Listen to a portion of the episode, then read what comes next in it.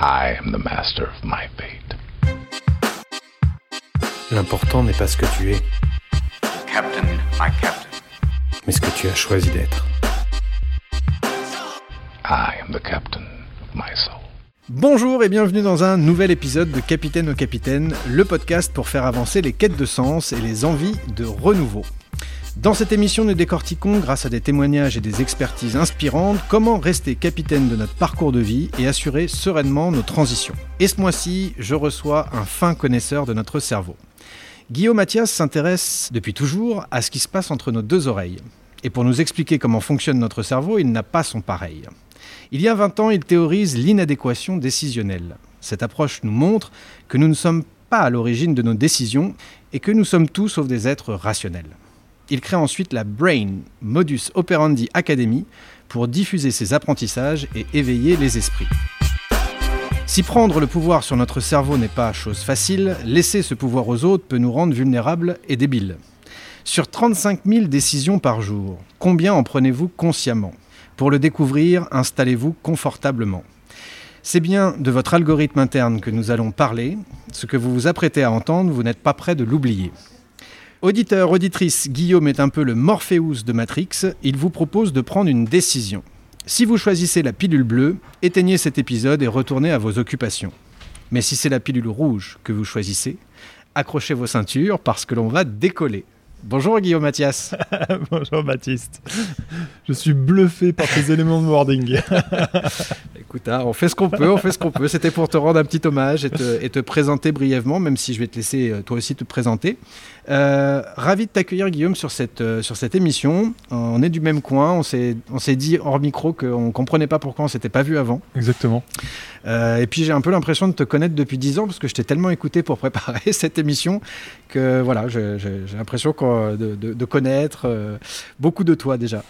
Euh, J'aimerais, si tu le veux bien, tu es, un très très bon client des podcasts, tu as fait plein d'interventions, donc euh, qu'on prenne un angle euh, particulier qui est euh, une première partie cerveau et transition. Comment, comment on peut utiliser les connaissances que tu as acquises et les méthodes que tu as développées dans un contexte de changement de cap, parce que notre vie est, faite de cycles finalement, choisis ou contraints.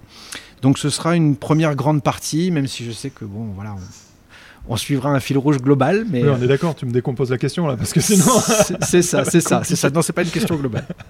Euh, une deuxième partie aussi, ou un deuxième angle en tout cas, c'est euh, cerveau et spiritualité, parce qu'on parle beaucoup de religion et euh, peu de spiritualité. Je voudrais qu'on peut-être qu'on fasse le distinguo ensemble, et puis euh, toutes ces questions finalement euh, de neurosciences. euh, bah, rencontrent assez rapidement la philosophie, euh, euh, voilà, et des, des- des choses beaucoup plus profondes Ça nous y ramène en permanence. en permanence. Euh, et puis un troisième aspect peut-être qui m'intéresse plus particulièrement, c'est celui euh, sur lequel je t'ai peut-être un petit peu moins entendu dans tes interventions, mais que tu pratiques beaucoup, Euh, c'est de relier le cerveau avec le management, ou en tout cas je dirais avec l'autorité. On pourra discuter du mot aussi, autorité. J'ai choisi le mot de capitaine parce que euh, il renvoie aussi à ça. Et je trouve que c'est peut-être on a besoin d'une autre forme aujourd'hui de- d'autorité. Donc j'aimerais bien t'entendre euh, là-dessus, savoir euh, un petit peu tout ce que tu as, voilà, comment tu relis ces, ces deux sujets-là. Et bien donc, euh, je vois qu'on a un bon programme pour les 7 heures à venir. C'est Ça euh, c'est ça. installez- C'est pour ça que je disais installez-vous confortablement. Moi, j'ai 17 pages de questions, donc je pense qu'on peut prendre. euh, voilà, je sais que je sortirai forcément frustré de cet épisode parce que j'aurais pas posé tout ce que je voulais, Promis, je ferai de mon mieux. mais on va, mais on va faire de, de notre mieux tous les deux. Euh, et si on a le temps, si on a le temps, euh, une petite séquence destruction de neuromythes aussi, parce que euh, c'est vrai que la- les neurosciences, on en, on en entend beaucoup parler aujourd'hui. Euh, on le met un peu à toutes les sauces aussi. euh, Tout est neuro en ce moment. tout est neuro, hein, c'est la mode. Bon, ça s'explique par le, le développement de, récent finalement des, des IRM et, et- etc. Mais c'est vrai que ça a l'air un peu, un peu tendance. Donc on va voir comment on peut détruire quelques neuromythes. Et puis on n'est pas à l'abri de surfer sur la vague de l'improvisation, euh, ni toi ni moi. Non, on n'est pas comme ça.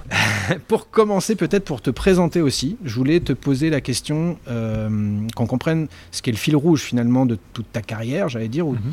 tes recherches, qui est euh, donc cette inadéquation décisionnelle. Qu'est-ce que c'est? Tu as Euh, deux heures et trois copies doubles. Alors, c'est parti. Euh, pour introduction. Alors, le, le terme exact, c'est inéquation. Inéquation, j'ai. Euh, ne t'inquiète pas, je t'en veux pas du tout. C'est- des termes barbares. C'est- les trucs qui font bien l'apéro quand on se la raconte. Donc, c'est bien une inéquation décisionnelle parce que rapidement, notre cerveau. donc, tu as, lancé un, un chiffre clé tout à l'heure en introduction. hein. Effectivement, notre cerveau prend en moyenne 35 000 décisions par jour. Euh, mais on n'a pas l'impression de prendre autant de décisions, et à juste titre, parce que seulement 0,26% d'entre elles euh, sont portées à notre conscience. Alors, si on se base sur les chiffres de l'High-Speed Research 2017, euh, après, tu as des guéguerres d'experts. Où ça fait t'as- 25 décisions secondes en fait. Euh, euh, euh, ouais, Peut-être ça doit ça, faire un truc dans le genre. euh, ouais, j'ai jamais fait le calcul, je t'avoue. Ouais. Euh, mais après, c'est de la guéguerre de chiffres, de définition. Mais ce qui est intéressant, c'est de comprendre un peu cet ordre de grandeur. Donc finalement, bah, tu as 99,74% de tes décisions, en fait. Et une décision, c'est une stratégie d'adaptation à un environnement euh, qui échappe complètement à notre rétrocontrôle. Donc on n'a pas... euh, on n'a pas la main dessus, on a seulement la main sur 0,26% d'entre elles, et à ce moment-là, on a une capacité de rétrocontrôle, de maîtrise qui arrive a posteriori et qui nous permet de ce moment-là d'agir euh, en raison éventuellement. Ça tempère un peu, mais éventuellement. Euh, et donc finalement, euh, notre cerveau, lui, donc dans, la majorité des cas, prend des décisions. Il lui faut entre 40 et 230 millisecondes à peu près pour prendre une décision. Et ça, donc, il va pas le faire du tout, du tout le faire sur des mécanismes liés à la raison. Il va le faire par rapport à des états de tension. Et donc, qui dit un état de tension, dit des forces qui s'opposent. Et donc, c'est bien pour ça qu'on parle d'inéquation. Tu as deux forces qui vont s'opposer, l'une qui va aller dans un sens, l'autre qui va attirer dans l'autre sens. Et en fonction de la force qui va le remporter sur l'autre, eh ben, ça va définir notre intention comportementale. C'est bien pour ça qu'on parle bien de deux termes qui ne sont pas égaux. Et donc, ce sont bien, c'est bien une inéquation. Hmm. Et donc, euh, avant tout, en tant qu'être vivant, on est régi par nos états de tension, avant et bien bien avant d'être régi par la raison, qui finalement occupe une place très courte dans nos décisions. D'où le terme d'inéquation. Donc on est en pilote automatique à plus de 99% du temps finalement. Ouais, ça pique. hein. Ça pique, hein ça pique. Ok, il y a une définition que, ou une phrase en tout cas, euh, que tu reprends assez souvent, que j'aime bien. Nous sommes des organismes vivants doués de la faculté de mouvement qui devons sans cesse nous adapter à des environnements en perpétuel changement. Tu viens d'évoquer le socle de toute ma pratique. Est-ce que on n'est pas dans une époque où l'humain a inventé un environnement tellement changeant que ça devient très difficile de s'adapter pour lui-même Non, pas du tout, pas du tout, pas du tout. On voit bien que l'environnement actuel respecte euh, l'organisme vivant à l'état de nature. Mm. Euh, non, oui, bien évidemment, et c'est bien ça un petit peu les, les enjeux d'aujourd'hui. C'est qu'il ne faut pas oublier qu'en tant qu'organisme vivant, on s'est développé à travers des millions d'années d'évolution. Et, et à travers ces millions d'années d'évolution, on peut prendre les dernières périodes, hein, et euh, il y en a un que j'aime bien, c'est mon pote Maurice. Pote Maurice, euh, c'est le dernier, euh, enfin c'est à l'époque de Cro-Magnon, il y a 25 000 ans, hein, le dernier locataire de la grotte de Lascaux, celui qui, euh, qui a fait des tags avant de se barrer, il a jamais récupéré la caution. Mon pote Maurice, il fonctionne exactement comme nous, c'est les mêmes structures, etc. Ben, imagine 10 secondes mm, l'univers de Maurice. Voilà. Et à partir de l'univers de Maurice, on est physiologiquement programmé pour vivre dans cet environnement-là. Donc, la fée électricité, il n'y a pas. Donc, les cycles circadiens et toute la régulation cyclique interne est pilotée par le lever du soleil, le coucher du soleil à la base. Euh, après, il y a d'autres mécanismes qui arrivent derrière. Euh, on n'a pas les réseaux sociaux. Euh, donc on on n'a pas des stimulations permanentes d'univers fictifs euh, qui viennent rajouter à la charge mentale. Euh, on a des segmentations de tâches, alors bonnes, mauvaises, équitables, etc. Ça c'est encore un autre débat, un autre discours, mais toujours est-il, on avait des segmentations de tâches qui font que chacun va avoir une tâche particulière et, pas tout à mener de front. Euh, enfin, tu vois, on, avait des environnements qui étaient euh, beaucoup moins intenses. Autre facteur, euh, c'est l'évolution des environnements. Mon pote Maurice, le monde dans lequel il est né et le monde dans lequel il est mort étaient inchangés. Mm. Ce qui veut dire que, par exemple, nous, en tant qu'organisme vivant, tiens, j'ai une, une petite question pour toi et pour nos auditeurs. Euh, D'après toi, à partir de quel âge euh, commence à se développer le cerveau humain? Ah, c'est très tôt. Euh, de quel âge? Ouais, à quel moment? bah, Dès les premiers instants, non, je pense, de, de la conception. Je verrais ça très tôt dans le. Ou de quelques semaines, non, je dirais. Alors, quelques semaines, ouais. Quel- quelques jours ou quelques grossesse aménorrhée. semaines Ouais, de grossesse Au bout de aménorrhée. 5 ouais. semaines de grossesse semaines, aménorrhée. voilà, voilà. ouais. À partir de 5 semaines de grossesse aménorrhée, t'es calé, hein Euh, À partir de 5 semaines de grossesse aménorrhée, je l'aurai un jour. je Oh, oui, facilement, facilement. Euh, au bout de 5 semaines de grossesse aménorrhée, on a la structure cérébrale qui commence à se mettre en place et qui, effectivement, euh, dans le ventre maternel, va pouvoir se développer. Mais à quel âge est-ce que le cerveau termine la pleine mise en place de ses fonctions? 25 ans, non Oh, je, je l'aurai un jour. et donc, effectivement, 25 ans. Bien joué. Et il arrête de croître physiquement vers 8-10 ans, c'est ça Euh, ah, euh, Non. euh, ouais, plus tard. Plus tard Plus tard, je souviens plus tard. Ok. Mais euh, c'est dans cette idée-là en tout cas.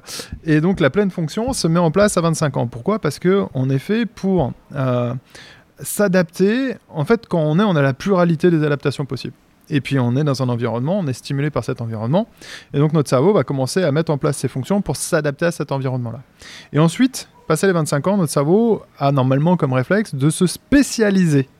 Non seulement à l'environnement, mais également aux, tâches, aux fonctions qu'on va occuper, etc., etc. Et donc, on a une spécialisation de notre cerveau qui se fait tout au long de notre vie. Plus la spécialisation se fait, plus tu vas avoir des, des modes de perception, de réaction, etc. mainstream, c'est vraiment euh, principaux, hyper efficaces, hyper rapides. Et puis après, tu vas avoir, comment on appelle ça déjà? Un élagage, ça y est, j'ai perdu les termes. Les gars Un élagage, voilà, les élégages synaptiques qui vont dégager toutes les voies secondaires, tertiaires, parce que finalement, on n'en a pas besoin dans cet environnement-là. Donc notre cerveau a appris à se spécialiser dans un environnement fixe qui ne changeait pas au cours d'une vie. Et donc, ça, c'était une super bonne stratégie euh, bah, pour accroître nos chances de survie. Bon, en plus, l'espérance de vie est un peu plus courte. Mais ça joue aussi. Mais toujours est-il, le cerveau était là pour se spécialiser à l'environnement. Nous, aujourd'hui, le monde dans lequel on est né et le monde dans lequel on va mourir n'a plus rien à voir. Et donc, finalement, la spécialisation de notre cerveau, si on ne fait rien, joue contre nous. Et nous crée de plus en plus de difficultés d'adaptation aux environnements. Tout à l'heure, tu as repris la phrase clé euh, euh, fondamentale de tous nos travaux, c'est qu'on est des organismes vivants, doués de la faculté de mouvement, donc on répond à la dynamique du vivant, avec la chance d'être, euh, d'avoir la capacité de mouvement pour pouvoir nous adapter à des environnements en perpétuel changement. Si on ne s'adaptait pas, on meurt. Notre capacité d'adaptation, elle est majoritairement liée à notre mise en mouvement. Mais à des environnements en perpétuel changement, c'est tout l'enjeu de notre société. Les environnements changent énormément. Oui, puis on parle souvent de l'homéostasie, de cet euh, équilibre instable qu'on essaye en permanence, voilà, de ne pas trop aller dans, dans un déséquilibre profond, mais de rester dans cet état, un peu comme le surfeur sur sa planche, de, de réajuster en permanence. C'est ça, sur ta planche, si tu te penches à mort pour faire coucou à la photo, tu vas finir dans l'eau. Voilà, c'est ça. Oh capitaine, mon capitaine. Du coup, quel conseil particulier par rapport à, notre époque qui est très demandeuse euh, justement en adaptation, euh, que ce soit professionnellement, personnellement parlant, euh, on voit tout ce qui se passe avec l'essor de l'IA encore, qui nous, qui nous fait projeter un futur euh, encore plus changeant, etc. Euh, les, les bonnes pratiques, euh, j'allais dire un peu générales, euh, est-ce qu'il faut, est qu'il faut ralentir Est-ce- Enfin, j'imagine qu'on va peut-être enfoncer des portes ouvertes, mais euh, qu'est-ce qui te paraît primordial pour rester en bonne santé mentale actuellement euh, quand on a un boulot où on reçoit 150 emails par jour, qu'on habite en ville et qu'on est euh, sursollicité par des panneaux publicitaires, quand on a une- un rythme de vie aussi qu'on s'impose nous-mêmes euh, très, très dense. Les trois bons réflexes, j'allais dire, pour... euh, Enfermez-vous, enfermez-vous, bougez plus, coupez le téléphone, coupez l'électricité, surtout vivez terré. Euh, Non, ça te ressemble pas, je ne te crois pas, tu bluffes Guillaume. bon, d'accord, j'avoue. Alors, tu m'as demandé trois, il faut que je les sélectionne. Le premier réflexe, euh, c'est peut-être une, guideline qui m'a servi, moi, toute ma vie. Quand deux chemins se présentent à toi, prends toujours celui que tu ne connais pas. Euh, L'idée derrière ça, c'est d'être curieux. En fait, notre cerveau se spécialise parce qu'il est soumis à des environnements récurrents. Et parce qu'il voit une récurrence permanente d'un environnement, du coup, il se spécialise pour cet environnement-là. En revanche, si tu le changes d'environnement un peu en permanence, ou que tu modifies les flux, etc., euh, bah, du coup, il se spécialise pas. Tu, vois. il se dit, oh, attends, attends, peut-être pas se spécialiser là-dessus, parce que, euh, bah, encore une diversité, c'est peut-être intéressant de conserver la diversité. Et le fait de ne pas se spécialiser, ou de moins se spécialiser, euh, nous permet de garder une capacité d'adaptation. Je donne un exemple simple. T'écoutes une radio euh, type euh, Fun Radio, euh, Skyrock, j'ai oublié les autres, Énergie, etc. T'as à peu près 200 à 300 titres différents qui vont être diffusés sur un an. Tu prends des musiques type, j'ai peur de devenir vieux, euh, RTL2, c'est- si ça existe encore, oui j'imagine, Chéri FM, ce genre de choses. Il y a à peu près entre 4000 et 6000 titres différents par an. Tu prends FIP, c'est 37 000 titres différents par an. Donc, et en plus avec des, des- des types de sons différents, des, des rythmes différents en fonction des cultures, des instruments différents. Et donc, rien que cet exemple-là, si tu veux, en, en écoutant finalement des sonorités auxquelles on n'est pas habitué, et bah, t'évites la spécialisation et tu gardes cette capacité d'adaptation. Donc l'idée, c'est pas d'attendre d'être curieux pour s'ouvrir à la curiosité. C'est de se contraindre à un chemin qu'on ne connaît pas pour se donner les capacités d'adaptation. Et comme on voit qu'on est capable d'y répondre, alors on devient curieux. Tu vois, Donc, euh, garder cultiver la, la- cette curiosité ou cultiver la nouveauté parce que il y, a- il y a cette fameuse euh, zone de confort dont on parle euh, si souvent, mais c'est en fait, je crois savoir que le, le cerveau, lui, il est, il est déjà sobre énergétiquement, il cherche l'efficience et donc Attends. il a une préférence pour le connu et pour le continuer à l'entraîner, pour continuer à le dynamiser, euh, ça nous demande un effort conscient là pour le coup. Alors oui, il, est, il recherche l'économie, mais il est tiraillé en même temps par la nouveauté. D'accord. Donc, si il y a, il y a ce, ce- ce tiraillement un petit peu euh, permanent. Euh, on dit que les gens n'aiment pas le changement. C'est faux, faux, faux, faux, faux, faux et archi faux. Et je vais te donner un exemple qui, à mon avis, aussi bien toi que tous les auditeurs, hein, ça va tout le monde d'accord. Donnez-moi un seul et unique nom que vous connaissez de quelqu'un qui a gagné au loto, qui s'en rend compte et qui fait Oh putain, non chérie, non, non, on a gagné au loto, mais je déchire le ticket, notre vie va changer. Oh là là, Mmh. c'est affreux. Non, bien sûr que non. La personne, elle sait très bien qu'en gagnant l'auto, sa vie va changer. On n'a jamais vu quelqu'un Pourtant, il y en pleurer a, ou il y déchirer en le a ticket. plus d'un qui finit sur la paille Ah quand oui, même. mais ça par contre c'est mal géré. C'est encore, encore notre problème. Mais en attendant, Ouais. c'est pas le changement qui leur fait projection. peur. C'est la projection peut-être du changement ou de l'adaptation qui va, que ça va nous demander? En fait, il y a une image que j'aime bien dans le changement. Euh, j'aime bien prendre l'image de Tarzan. Tarzan, il passe de liane en liane. Mais Tarzan, il a un secret pour passer de liane en liane. C'est que avant de lâcher la première liane, il tient d'abord la deuxième. Il se jette pas dans le vide pour attraper Mhm. la deuxième. Il tient sa première liane. Là, il doit changer de liane, donc il y a un changement. Il va d'abord attraper la deuxième liane, et quand il tient bien la deuxième liane, il lâche la première. Ok. Et donc, c'est l'accompagnement au changement. Ces lianes-là, c'est quoi? Alors, faudrait rentrer un peu plus dans les détails, mais tu as parlé tout à l'heure des états homéostasie, c'est des taux de concentration qui doivent rester en équilibre en nous. Et quand il y a un déséquilibre de ces taux de concentration, il y a des états de tension qui se créent en nous, qui nous poussent à nous mettre en mouvement. C'est le mécanisme addictif ou aversif. Et en tant qu'individu, on passe notre temps à aller chercher les stratégies de satisfaction addictive. Donc, ce qui va nous amener une satisfaction, si on schématise. Eh bien, je ne lâcherai pas. Il est hors de question que je te file une fraise tagada tant que tu ne m'as pas garanti derrière qu'en retour, j'aurai un nounours guimauve. Tu vois Et c'est pas parce que je te file une fraise maintenant. hum, hum, non, montre-moi d'abord le, le nounours, euh, le nounours guimauve, et à ce moment-là, je te file la fraise tagada. Et C'est un peu ça l'idée qu'on a derrière, c'est qu'on ne lâchera pas une stratégie de satisfaction tant qu'on n'est pas sûr et certain de tenir la suivante. Le mec qui a gagné au loto, son ticket, il est gagnant. Il en est sûr et certain. Donc, du coup, il a plus de problème de changement. Hmm. C'est comme quand on part en- quand on est en vacances, quel est le premier réflexe qu'on a? Surtout changer nos habitudes. Je sais pas en vacances si vous levez, euh, cher auditeur, le matin à 6h30 euh, pour aller au boulot. Je suis pas sûr qu'en vacances vous leviez à 6h30 pour vous dire ouais go. Voilà. Euh, ou alors c'est qu'il y a des problèmes de sommeil, on pourra en parler plus tard. Mais, le... Mais donc on va changer de rythme, on va changer d'activité, on va éventuellement changer d'environnement. Donc on aime le changement à la condition qu'on tienne la satisfaction du changement avant de changer. Ok. Et donc ça, ça s'entraîne aussi par euh, le fait de cultiver la nouveauté. C'était ton, ton conseil numéro, Exactement. non, numéro 1. Euh, T'en veux deux autres Ah, Si, euh, il y en a un deuxième qui est lié à. On est des organismes vivants doués de la faculté de mouvement. Donc on doit se mettre en mouvement pour pouvoir nous adapter. Mais qui dit mouvement dit énergie. Et on en parlait juste avant, les environnements. Je pense qu'on vit aujourd'hui dans le pire des environnements pour ce qui est d'être capable de générer notre énergie de mise en Mhm. mouvement. Si on se met en mouvement en tant qu'organisme vivant, cette énergie qui est nécessaire à ça, alors entendre mouvement, mouvement physique, mais également mouvement cognitif, c'est-à-dire la capacité de penser, de réfléchir, etc., eh bien ça consomme de l'énergie. Et cette énergie, elle nous est fournie par notre corps. Grosso merdo, cinq grands piliers si on doit faire simple. Euh, L'alimentation, bien évidemment. L'hydratation. Le sommeil.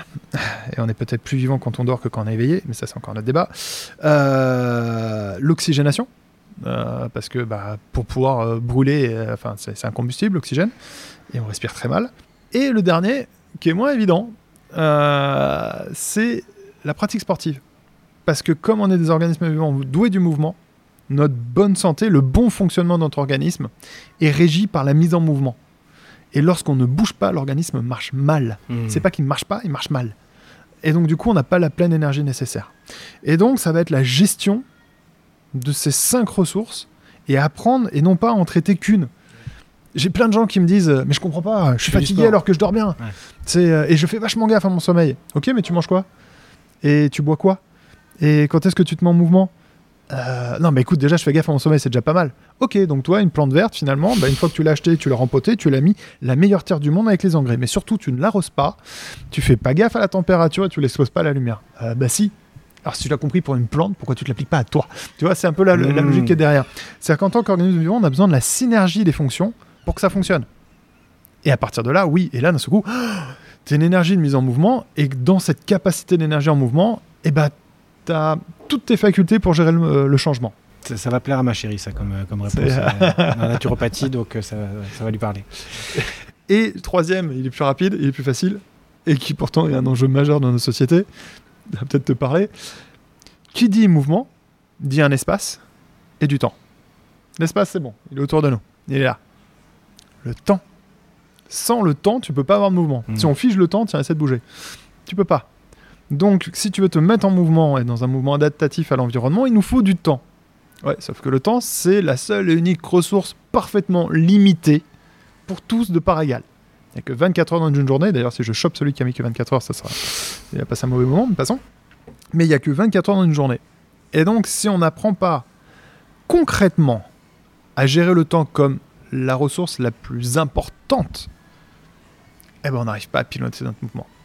Donc, si tu veux, ce serait voilà, garder la flexibilité, la capacité d'adaptation, apprendre à gérer l'énergie qui nous permet de se mettre en mouvement et apprendre à gérer le temps, qui est la ressource la plus chère qu'on puisse avoir, pour pouvoir se mettre en mouvement correctement dans les environnements. Je crois que tu proposes aussi des. Je sais pas si on dit des formations, des ateliers, des workshops un peu dans cette dimension-là aussi pour. Ouais, euh, là, là on, a, euh, on a fait un medley. C'est à la fois une formation, un atelier, des conseils euh, en mode challenge. Ok. Et on attaque un, ça s'appelle BMO Smart Life. Et en- la promesse est très forte, c'est qu'on vous apprend à gérer ça en un mois, et si on n'y arrive pas, on vous rembourse. Bon, bah voilà, tu vois, je t'ai ouvert une fenêtre promo un peu euh, au passage. J'ai quelques questions techniques. Bah, Merci pour ces, premiers conseils. Euh, une question que je me posais, encore une fois, quand, on- quand je me mets à la place de quelqu'un qui est en, en période de transition. Moi, je crois beaucoup à la notion de cycle. Mhm. Euh, cycle dans notre vie, il y a des étapes euh, contraintes ou choisies. Et il y a, il y a des moments où on se sent un peu moins. euh, on peut dire aligné, on peut dire en phase, on peut dire. euh, voilà, mais on, on se sent plus. Voilà, on sent un étroit dans notre situation. Et pour autant, on n'arrive pas forcément à, à trouver cette énergie, à, à- à résoudre cette inéquation. Donc, question numéro un, comment on sort du déni? Parce que par définition... Mais non, c'est pas ça, c'est parce qu'en fait, ouais, c'est ça. euh, il faut comprendre la dynamique qui est derrière. Il y a, il y a un, un mécanisme, un principe. Alors, je vais être obligé de le donner un peu de façon, de façon un peu brute, sans faire la démonstration qui est derrière, parce que c'est un peu long. Euh, mais aujourd'hui, on est capable de pouvoir expliquer euh, la phrase suivante on est ce qu'on fait, on fait ce qu'on est. Il y a tout plein de mécanismes neurobiologiques qui sont derrière ça et qui nous amènent à ça. Si par exemple tu considères être quelqu'un de sympathique, social, aidant, prévenant, et que tu vois une petite grand-mère qui a du mal à traverser, spontanément, tu vas aller l'aider à traverser la rue. Ok? Parce que tu fais ce que tu es. Et comme tu l'as fait, tu te reconnais en disant bah oui, ça c'est moi. Et qui vient conforter l'idée de qui tu es. Le mot que je mettrais là-dessus, c'est congruence? Ouais, on peut avoir une congruence, exactement, une congruence là-dessus. Euh, moi, par exemple, euh, je vois une petite vieille, je la pousse sur la route. Non, je déconne. Si jamais je la pousse sur la route, il va y avoir une rupture de cohérence, cette fois-ci, entre ce que je viens de faire et qui je pense être.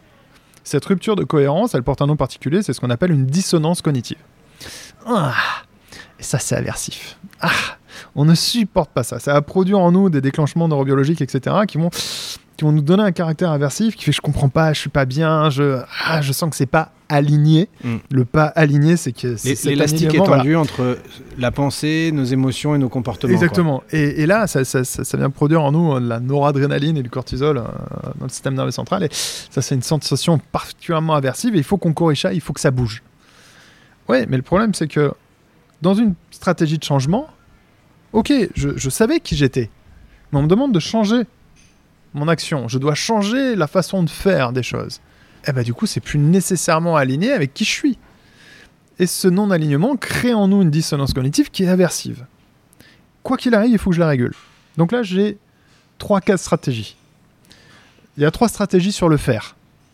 Soit j'ai fait quelque chose qui n'est pas aligné avec qui je suis, et je vais essayer de le corriger ou de m'en excuser. La deuxième, c'est je vais essayer prochainement de faire différemment. Et puis la troisième, et on y vient déni, c'est non mais non, de moi-même j'aurais pas fait ça. Mais c'est parce que un tel, l'environnement, le machin, le ceci, le cela, et c'est une cause exogène. Tu vois, c'est une façon d'expliquer cette dissonance. On se déresponsabilise. voilà, on se finalement. déresponsabilise. C'est euh, si j'avais été libre de choisir comme je voulais, j'aurais jamais fait ça. Euh, et on va projeter cette cause, on va remettre en cohérence en allant chercher un facteur exogène pour dire c'est la faute d'eux. Bon, autant te dire dans cette mécanique-là, ça marche pas. Ça, c'est les transformations euh, du, du fer. Et puis, tu en as une autre. C'est euh, bah, finalement, je m'aperçois qu'à chaque fois que je suis sur le bord de la route et que je vois une petite vieille, je la pousse. Et bah finalement, c'est peut-être que je suis pas si gentil que ça. Euh, et, Effectivement, si c'est le cas, je confirme. ouais. et, donc finalement, bah non, je dois admettre que j'ai un- une certaine pointe de sadisme. Euh, et donc je vais finalement changer l'image que j'ai de moi-même. C'est typiquement les gens qui sont dans des situations de changement, sortis du, cas de la petite vieille bien évidemment, euh, qui sont dans des stratégies de changement et qui n'arrivent pas à mener leur action euh, au terme de l'objectif qu'ils se sont fixés.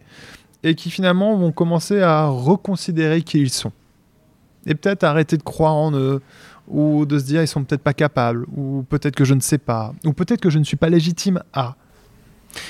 Et Alors, tiens, ça, m'amène une très question que j'avais pas préparée, mais euh, je fais une distinction personnelle entre la remise en question et la remise en cause. La remise en question, c'est juste est-ce que ce que je fais est correct, juste selon, mes, selon moi, donc c'est Mhm. un questionnement. Remis en cause, je décide de changer quelque chose dans ce que je fais. Et j'ai tendance à dire, mais je, ça m'intéresse d'avoir ton point de vue, que la remise en question est plutôt euh, une, euh, une- une hygiène mentale presque, Mhm. qui est, il faut pas être dedans tout le temps et constamment, mais de revisiter régulièrement nos comportements, est-ce que je choisis ça Est-ce que je le fais en conscience, etc. Ça me paraît plutôt sain. Alors que la remise en cause n'est pas forcément obligatoire dans le sens où euh, bah, on peut avoir un long. euh, je te vois qu'il regarde au loin, alors il réfléchit. Oui, je réfléchis parce que en fait, dans, ce- dans- dans- dans les mots-clés que tu as utilisés spontanément, il y a une remise en question de qui je suis, la- la- l'alignement en fait avec en qui tout je cas, suis. de ce que je fais. Euh, Alors de- voilà, c'est la question. Ouais. Être ou faire? Remise en question pour moi, c'est euh, ouais, re- revisiter mon- mes comportements de manière consciente. Tiens, j'ai fait comme ça. Est-ce que j'ai choisi de faire comme ça? Est-ce que, est que je trouve juste que c'est bien de faire comme ça? Est-ce que si c'était à refaire, je le referais comme ça? Euh, Donc ça, c'est plutôt un questionnement euh, qui me semble sain. Remise en cause, c'est euh, je, je ne devrais plus faire comme ça ou je choisis de, de ne plus faire ça. Je remets en cause. Ouais, Ce donc que tu je viens fais. chercher une projection future ou passée? Oui. Ouais, ouais. La- En fait, on, on passe notre temps, on vit jamais au présent, qu'on soit clair. Enfin, nos états, ce qui conditionne nos états de tension à se mettre en mouvement, il est au présent. Mais dans la rationalisation, dans la partie consciente, on est dans le passé ou le futur. C'est. euh, et d'ailleurs, j'avais j'avais déjà en formation aujourd'hui, on travaille sur les fonctionnements de mémoire et la construction de nos systèmes de représentation. Et je crois que j'ai perdu tout le monde quand j'ai dit euh, une projection future est déjà passée quand on s'en rappelle, alors que le futur n'est pas arrivé. Attends, je prends un stylo. C'est-à-dire que quand bien même on projette une situation future, on n'est pas dans le futur. On l'a construite au présent, mais à la seconde où on y repense, elle, est déjà, elle appartient déjà au passé.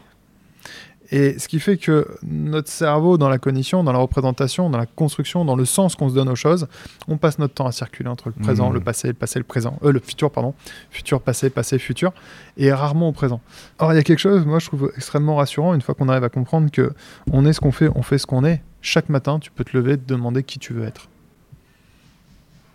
Et à partir de là, tout redevient possible. Hmm. Hier, j'étais un gros con. Mais aujourd'hui, je décide d'être gentil. Qu'est-ce que je vais modifier dans mon action pour que ce soir, je puisse me dire la qualité de mes actions aujourd'hui font que je suis quelqu'un de gentil. Et tous les jours, on peut redessiner qui on est. Et là, dans le changement, hein, avec ce prisme-là, ça bouge pas mal de choses. Du coup, je reviens à ma question. Comment on sort du déni euh En fait, il faut essayer juste de comprendre euh, pourquoi le déni? Mm. C'est qu'est-ce qui nous pousse au déni? Ouais, j'imagine que ce qui se cache derrière ma question, c'est- plus euh, comment j'ai, je peux prendre un peu plus conscience de mes angles morts, puisqu'on en a tous, Euh, voilà, c'est quoi les bonnes pratiques pour m'assurer que finalement, il n'y a pas une partie trop importante de déni dans, dans ce que je fais, dans ce que je suis? Tiens, les, auditeurs le voient pas, mais euh, devant nous, là, on a, on a pris un, un- thé, là, juste, euh, juste avant de démarrer le podcast. Et donc, j'ai une tasse devant moi. C'est une tasse ou un pot? Un pot à fleurs? Ou un pot à crayon Ouais. Ou un pot à trombone D'accord. Ou un... En fait, pour réussir à pas être dans le déni, il faut arrêter de chercher la vérité. C'est-à-dire d'accepter que toutes nos représentations euh, sont une construction qui nous amène à créer un sens nécessaire. Mais ce sens n'est pas la vérité. Hmm. Euh, alors, si on pousse un chouïa plus loin en sciences cognitives, on dit que l'individu se crée du sens dans un tout cohérent qui le tient. C'est-à-dire qu'il a besoin, et notre cerveau a profondément besoin de créer une cohérence pour construire le monde dans lequel on s'adapte. Parce qu'en réalité, on ne s'adapte pas à ce qui est autour de nous, mais ce qui existe dans notre tête. Hmm. Et ce processus de création d'existence des environnements nécessite inévitablement une cohérence. Si la cohérence s'effondre, alors ça s'appelle la décompensation. On dit que le, le- le patient fusionne avec le réel et là ça devient l'enfer. Parce que tu n'es plus capable de faire la différence entre toi et cette tasse, ou ce que tu veux, oui. et on fusionne avec. Ce qui fait que si elle tombe et qu'elle se casse, tu vas te rouler par terre persuadé que tu es fracturé de partout. Euh, donc notre cerveau, en mode survie, il crée une cohérence qui nous permet, c'est qui le tient, qui nous permet de se diviser, d'avoir conscience de notre singularité par rapport au monde qui nous entoure. D'accord. Et donc on a besoin de créer une cohérence, c'est un besoin profond. Mais cette cohérence n'est pas une vérité. Donc plutôt que de vouloir faire un déni, c'est d'accepter que chaque chose est relative et que on peut les remettre en question. Il y a une illustration que j'utilise souvent en conférence ou en, ou en visio avec euh, une image, un portrait que certains, beaucoup d'entre vous maintenant connaissent. Euh, il y a 20 ans, euh, je me la pétais avec. Aujourd'hui, bon. c'est c'est un espèce de dessin qui peut représenter simultanément soit une vieille dame, soit une jeune fille. Qui peut dire si c'est une vieille dame ou une jeune fille? Hmm. Ça dépend juste comment ton cerveau a créé cette cohérence. Il va jouer à faire un jeu de probabilité pour dire bah non, plus de chances que ce soit une vieille dame ou plus de chances que ce soit une jeune fille. Mais c'est que deux en fonction de différentes. aussi nos, nos représentations passées, aussi nos- notre vécu euh, personnel avant. euh. Exactement. Mais au final, il n'y a pas de vérité. Hmm. Donc finalement, se remettre en question et changer nos raisons, et tant que ça nous crée une cohérence d'un environnement dans lequel qui me permet de pouvoir m'adapter. Comment on travaille sur nos croyances limitantes? Que ce soit l'argent, que ce soit la confiance en soi, euh, d'un- point de vue cognitif. Euh, cher- cherche plutôt des astuces techniques. Hein, C'est super qui- simple. J'en reviens au premier conseil que j'ai donné tout à l'heure. Quand deux chemins se présentent à nous, toujours prendre celui qu'on ne connaît pas. Parce que les croyances limitantes, c'est quoi? C'est de croire qu'on a besoin de ressources exogènes pour pouvoir s'adapter à un environnement. Et donc, du coup, euh, si je trouve pas ces ressources à l'extérieur, mon Dieu, comment je vais faire? Hmm.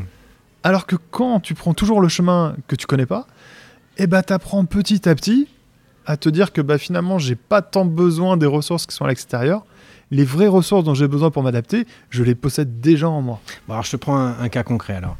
Euh, j'aimerais bien euh, là, j'aimerais bien monter cette boîte là, euh, quitter mon job de salarié, mais j'ai pas, enfin j'ai pas assez d'argent, puis je, je sais pas, ça va pas marcher au début, donc moi j'ai quand même un crédit à payer, donc et finalement je, bah, je vais peut-être rester, je suis pas complètement heureux dans ce job, mais je vais peut-être y rester encore un peu parce que j'ai pas l'argent qu'il faut quoi. Alors le point de croix, est-ce que c'est porteur par porteur Notre cerveau définit ses stratégies d'adaptation par rapport à nos expériences passées. Et ce qui va toujours nous marquer, c'est les échecs, les traumas, les situations difficiles. Ça produit en nous des déclenchements qui sont plus facilement mémorisés et plus facilement remobilisables. Donc lorsqu'on va se retrouver dans une situation comme ça, on va d'abord penser à tout ce qui potentiellement ne va pas. Je pense que euh, euh, l'exemple le plus clair là-dedans, c'est euh, les gens qui, euh, euh, quand ils montent dans un avion, se demandent si l'avion va bien revenir au tarmac entier. Si on regarde dans l'absolu, c'est- l'éternelle phrase qui énerve tout le monde, c'est le moyen de transport le plus, Plus sûr sûr au monde. monde. Voilà. Ouais, mais n'empêche que moi, quand je monte dedans... Et pourquoi? Parce que bah, peut-être que dans notre vie, on a vu aux news, je sais pas, 5-6 crashs aériens sur les euh, une dizaine, centaines de millions, j'ai aucune idée de vols qu'il peut y avoir, euh, qu'il y a pu y avoir depuis, mais c'est la situation aversive qui va nous venir en, en premier esprit. Donc même si autour de nous on avait euh, 10 entrepreneurs euh, qui ont cartonné euh, et un qui s'est planté, on va retenir celui qui s'est planté. Il faut juste prendre conscience de cette mécanique-là, en se disant, si j'ai peur, c'est normal, c'est sain. Mon cerveau est câblé avant toute chose pour garantir ma survie. Par contre, être un aventurier, être euh, capitaine de sa vie, aller explorer des territoires, prendre des directions, etc., c'est de sortir de la zone de confort de notre cerveau. Et donc, c'est d'accepter ce sentiment. C'est pas qu'il n'a pas lieu d'être, au contraire, il est très sain, mais c'est de savoir qu'il est naturel et que on doit aller au-delà, on doit aller explorer euh, pour pouvoir euh, se mettre véritablement en mouvement. On a toujours cette, cette image euh, que celui qui est maître de sa vie ou capitaine de sa vie est un vieux barbu, tu sais, un peu la. Comment il s'appelait ces poissons panés là, les capitaines, je sais pas quoi, là. Ouais, Capitaine, Captain Nemo, je crois, ou un truc le genre, avec sa, sa casquette noire, sa grosse barbe, sa bonhomie, et sa bonne vieille pipe en bois alors qu'il est en pleine tempête. Non, c'est faux. C'est faux. C'est pas une quête sereine. Mm. Euh, c'est pas une quête où on se dit tout va bien dans le meilleur des mondes tout le temps avec une espèce de pseudo-obligation au bonheur qui est d'ailleurs physiologiquement parlant impossible. Euh, c'est d'apprendre à apprivoiser cette part de crainte. Et cette crainte, elle est normale. On la traverse tous, on la vit tous, euh, mais c'est l'apprivoiser. L'apprivoiser et continuer à avancer. En revanche, il y a des pièges. Euh, le premier piège, c'est ce qu'on appelle le, le- le biais d'engagement. Le biais d'engagement, c'est plus je m'engage et que j'engage de ressources dans un flux d'action, un peu comme au poker, quoi. Quand J'ai mis trop de jetons, je suis obligé d'aller jusqu'au je bout. suis quoi. obligé d'aller jusqu'au bout. C'est la versatilité à la perte qui est derrière. Et donc, moi, on sera enclin à se désengager quand bien même on sait qu'on ne peut plus atteindre l'objectif initial. Et que si on avait su ça avant, on n'aurait jamais pris cette décision-là. Oui, mais comme là, on a engagé des ressources, on est bloqué là-dedans. Et c'est là qu'il faut pas, en revanche, pas perdre de vue la différence entre persévérance et obstination. Dans... Et d'ailleurs, on le dit, le succès, euh, enfin, la clé du succès, c'est la persévérance, pas l'obstination. Donc la persévérance, c'est je suis confronté à une situation avec un obstacle, je recherche des nouvelles solutions pour surmonter l'obstacle. L'obstination, c'est j'ai un obstacle, comme la mouche dans une vitre, et blim, blim, je change rien, mais je rentre dedans avec un peu de bol, ça va passer. Et on se cogne encore dedans. Non, là c'est l'obstination et on arrive à l'épuisement. Très clair, merci euh, beaucoup. Euh, on a parlé déjà un peu de vaincre la surcharge mentale, mais euh, je ne sais pas si on a tout dit là-dessus. euh, T'es sûr? évi- évidemment pas. euh, euh, mais euh, non, je disais comment on se préserve de ça. euh, bien sûr, pas s'enfermer, mais je- comment on fait quand on, a, on reçoit 150 mails par jour que tu vois, c'est- c'est compliqué quand même de- de- d'avoir euh, d'avoir à jongler avec tous ces aspects de notre vie qui, euh, ouais, qui sont compliqués avec, avec lesquels jongler. Quoi. Alors, t'as euh, un point commun en fait, parce qu'il y aurait beaucoup, beaucoup, beaucoup à dire et, euh, clairement sur, sur un format comme on a là euh, maintenant, ça serait, ça serait difficile. Mais euh, s'il devait y avoir un point commun, c'est apprendre à dire non. Et dire non, c'est être frustré. Ah, on n'aime pas la frustration. Parce que tu sais, ton téléphone, il fait toudou. Et tu sais que tu es en train de bosser, tu sais que tu dois rester concentré. Oui, mais il y a eu. Et peut-être que c'est un message euh, du mari, de la femme, euh, des gamins, de, une notification. euh, peut-être l'annonce du siècle, comment gagner 10 000 euros en 4 jours sur Facebook, on ne sait jamais, on ne sait jamais. Euh, tu vois, donc tu as toutes ces potentialités-là, mais c'est dire non. C'est apprendre à dire à résister dire le plus non, longtemps possible Voilà. à l'appel, quoi, de, de muscler sa capacité à repousser l'attrait vers la sollicitation. Exactement. Gérer la frustration, c'est apprendre à inhiber un comportement. Tu as système 1, système 2, Daniel Kahneman, qui a défini les biais cognitifs. Ouais, ouais. Mais tu as le système 3. euh, J'ai découvert tardivement d'ailleurs. Ouais, c'est ça en fait. J'ai découvert assez tardivement qui vient de euh, Oudé. Daniel Oudé Oui, je crois. Euh, en tout cas, Oudé, ça c'est certain. Euh, qui a défini le système 3. Et système 3, c'est apprendre à résister. D'accord. Alors qu'on vit dans une société, et à juste titre, et on comprend pourquoi, euh, à vouloir créer de la satisfaction en permanence, parce qu'une satisfaction, ça se monétise. Et dans une société économique, eh ben, il faut réussir à créer de la satisfaction la plus forte, la plus évidente, pour pouvoir prendre le lead sur un marché et donc euh, bah, remporter un maximum de capitaux, ou de valeur en tout cas. Et donc on a donné les moyens aux gens de ne finalement ne plus avoir beaucoup besoin de résister. Euh, mais donc du coup, c'est un emballement. C'est une accélération avec un emballement. Et la seconde où on va commencer à créer une résistance sur quelque chose, on va créer de la frustration et on rentre dans une logique aversive. Et bien en fait, c'est rapprendre à résister. Moi, mes filles, hein, pour faire simple, hein, et puis on peut commencer très très tôt. hein, elles avaient, euh, moi, j'ai deux rats de laboratoire. Aujourd'hui, elles ont 5 ans, 8 ans, donc on est en fin d'expérimentation sur la petite enfance. Euh, mais très très tôt, euh, elles avaient quoi à peine 2 ans, 3 ans. Les bonbons à la maison, oui, mais pas beaucoup. Autant te dire que quand papa il sort les fraises tagada, c'est la fête. Ouais. Et ben, je les faisais, faisais venir. Elles avaient, ouais, c'est ça, 2 ans, 2 ans, 2 ans et 5 ans, ou 2 ans et 4 ans. Et je leur disais, les filles, ça vous dit une fraise tagada? Ah ouais, ouais, ouais, ouais. Alors là, c'était vraiment la fête. Et au moment où je posais sur la table qu'elles allaient dire, j'ai dit, stop, on attend. Ouah mais, mais elles sont là, ah, oui, mais on attend. C'est on patiente. J'ai lu que, alors je sais plus qui est à l'origine de cette étude, là, tu sais, du test du chamallow. euh, C'est marshmallow. ouais. Marshmallow, ouais. Euh, il paraît qu'en fait, c'est les résultats. Je, je l'ai beaucoup euh, partagé, mais en fait, j'ai appris récemment que les résultats Ouais, étaient un peu biaisés. ouais, ils sont parce que ça a été fait à Stanford avec un manque de diversité sociale, etc. Bon, enfin, en Bon, tout cas, après, c'est le principe ça- même ça de l'expérimentation. Il Oui, faut aller chercher les biais. et Mais puis la de toute façon, logique est là. oui, oui, on comprend bien le- le, le fait de, de pouvoir muscler ça, c'est important. Et c'est des voies neuronales? Spécifiques. C'est pas quelque chose qui ne s'activerait pas. Parce qu'en fait, ça s'active dans ton cerveau, il faut, comme je te l'ai dit tout à l'heure, en- entre 40 et 230 millisecondes. Mm. Donc ça activera quoi qu'il arrive. La stimulation sera là. Mais après, tu as d'autres neurones qu'on appelle les neurones à axon long qui partent de la partie orbitofrontale, c'est l'avant du crâne au-dessus des sourcils, et qui ont des neurones qui viennent projeter un petit peu partout dans le cerveau, et qui, du coup, derrière, ces voies neuronales-là ont pour fonction de désactiver ce qui a été projeté au départ. Si ces voies neuronales-là sont suffisamment importantes, alors on arrivera à désactiver ce qui est en face. Si en revanche elles sont trop faibles, on a beau vouloir, on ne peut pas. D'ailleurs, ça amène à la phrase quand on veut, on peut, qui est la phrase la plus fausse du monde. Mm. Euh, et qu'il faut arrêter de culpabiliser les gens avec ça. C'est que si on n'a pas la capacité de résistance, si on n'a pas la capacité d'inhibition, on ne peut pas. C'est et, mm, biomécaniquement parlant, on va se mettre en mouvement, quand bien même on aimerait résister. Ça, c'est particulièrement important parce que j'avais la question sur les addictions aussi. Quand on pense addiction, on pense euh, drogue, alcool, des choses fortes, mais on a tous des addictions puisque que ce soit euh, les réseaux sociaux ou l'impulsion d'aller regarder une notification, etc. Quand ça, ça, ça devient une addiction. Ça veut dire que je n'arrive pas à résister à la tentation ou à la sollicitation de. Il faut que tu arrives à définir ce que c'est qu'addiction. Parce que Bah, là, tu me euh, parles d'addiction. Ouais, c'est ma, ma tu rentres déjà dans la, la- la- la case pathologie clinique en Ouais. fait. On est tous des drogués tout le temps. Du moment que tu te mets en mouvement, si tu as une mise en mouvement des bras, des jambes, etc., c'est qu'il y a eu un état de tension. Mm. Et l'état de tension, il vient d'où? Il vient de mécanismes addictifs. Tout ce qu'on fait, en fait, on est tous des drogués en permanence. Tu as parlé tout à l'heure des états homostasiques qu'il faut qu'on arrive à maintenir entre- euh, en nous. C'est la mécanique addictive.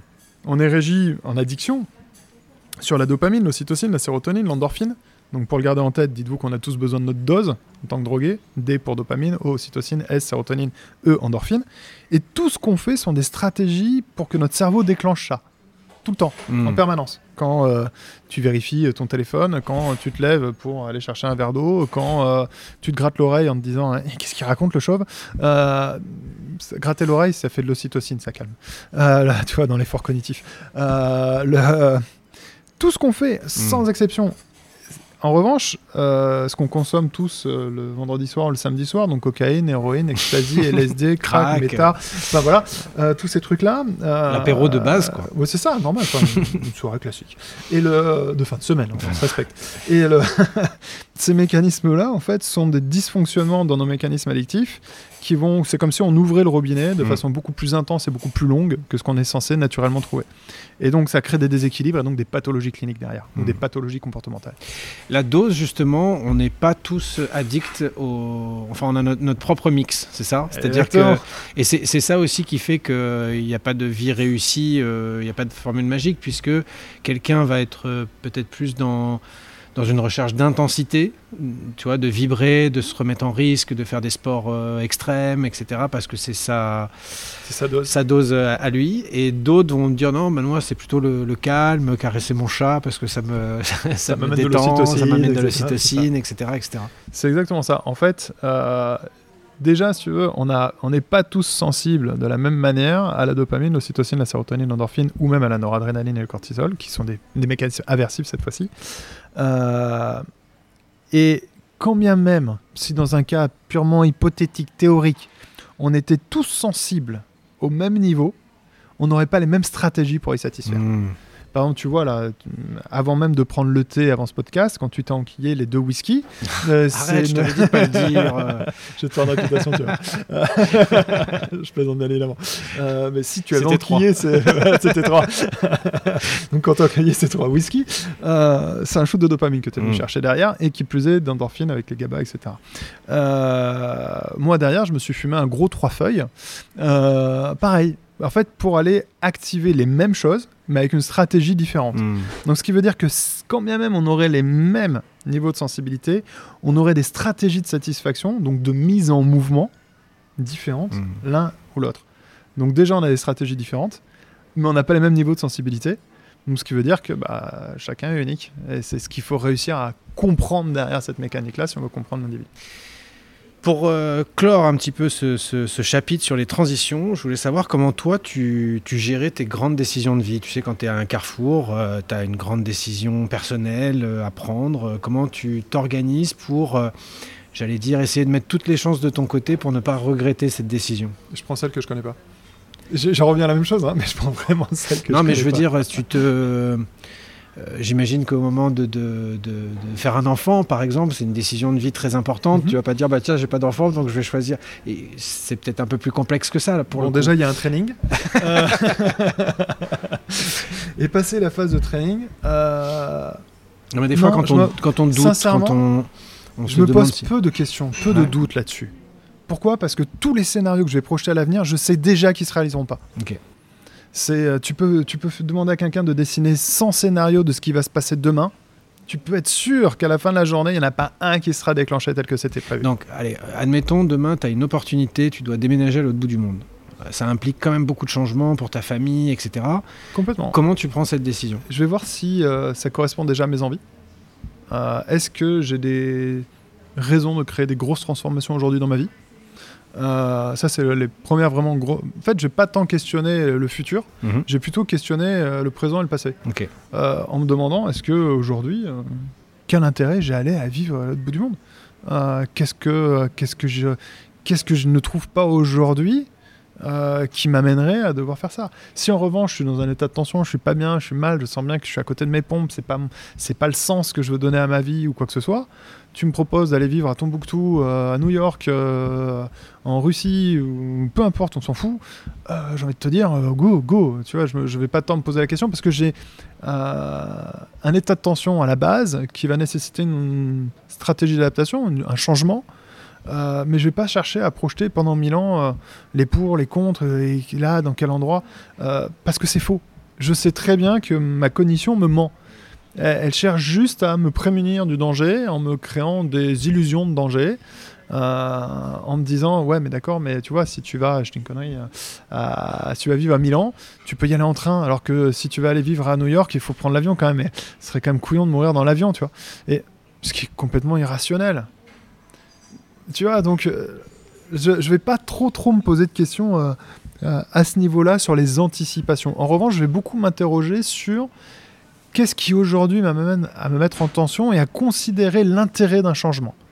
Ok. Voilà, je vais plutôt le chercher dans ce sens-là. Sur, le, sur la partie cerveau et spiritualité, euh, je repars d'une donnée aussi sur laquelle tu as beaucoup communiqué. Dans les IRMF, euh, il y a, on peut apercevoir une activité cérébrale euh, jusqu'à 11 secondes avant que l'information arrive à notre conscient. Tu vas le mieux le reformuler que moi, certainement. Mais en gros, même dans les 0,26% qui arrivent jusqu'à notre conscient, donc sur lesquels on a une pseudo-maîtrise, euh, déjà la décision, ou en tout cas l'activité, est déjà prise dans notre cerveau jusqu'à 11 secondes avant, c'est ça?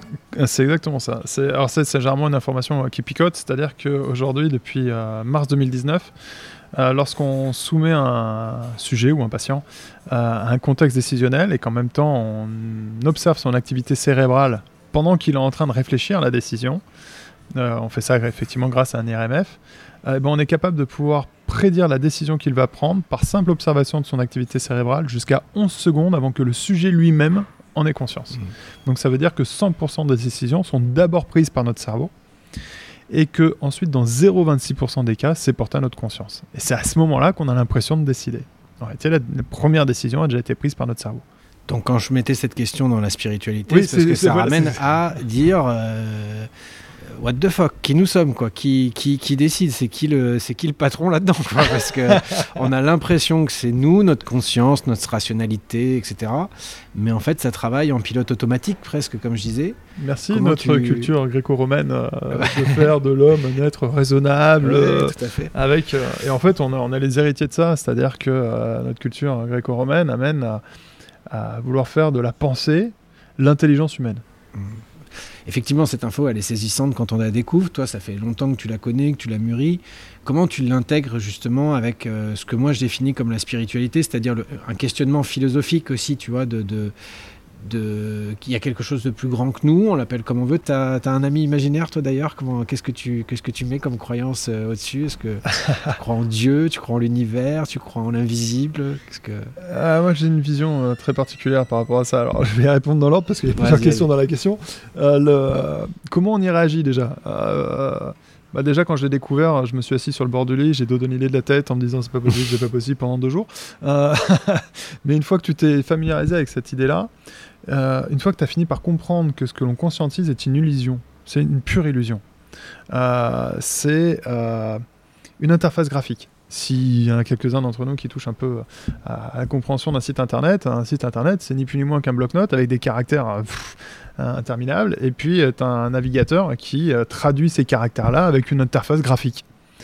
Et ben, c'est exactement comme ça que ça marche dans notre cerveau.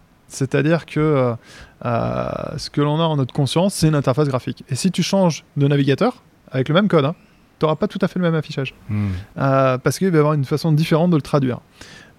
Une fois que tu arrives à accepter que ce que l'on conscientise, c'est une illusion, une illusion certes, mais une illusion nécessaire, quoi qu'il arrive, euh, bah déjà tu, le vis beaucoup moins mal. Euh, tu le vis mieux encore quand tu as compris du coup comment fonctionnent ces mécanismes décisionnels à, la base.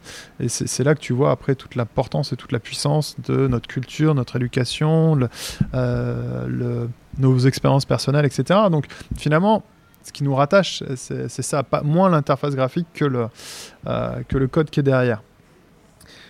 L'autre point qui est important, euh, c'est pas parce qu'on arrive aujourd'hui à comprendre des choses que la réalité n'est que exclusivement que ce qu'on a compris. Hmm.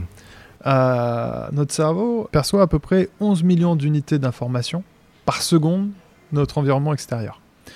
Ça va rejoindre un énorme On comprend que c'est grand comme unité, mais on mesure pas ce que ça fait. J'ai essayé de, de, de faire des, des- Donc on en gère 2000 bits seconde, hein, c'est ça euh, Et euh, au 11 niveau du conscient, Voilà, 11 millions à la perception, qui nous arrive en plus. oui, qui Ouais. arrive en permanence. Toutes les secondes. on- on- tu notre vitesse de près. traitement, c'est 2000 bits à la seconde au, au niveau du conscient et 400 milliards de bits à la seconde au niveau du... du- du- de notre cerveau. C'est-à-dire c'est ça, c'est 11 millions rejoignent le bain global de notre cerveau qui correspond à 400 milliards. Et on va en extraire seulement 2000 Hmm. pour créer l'interface graphique.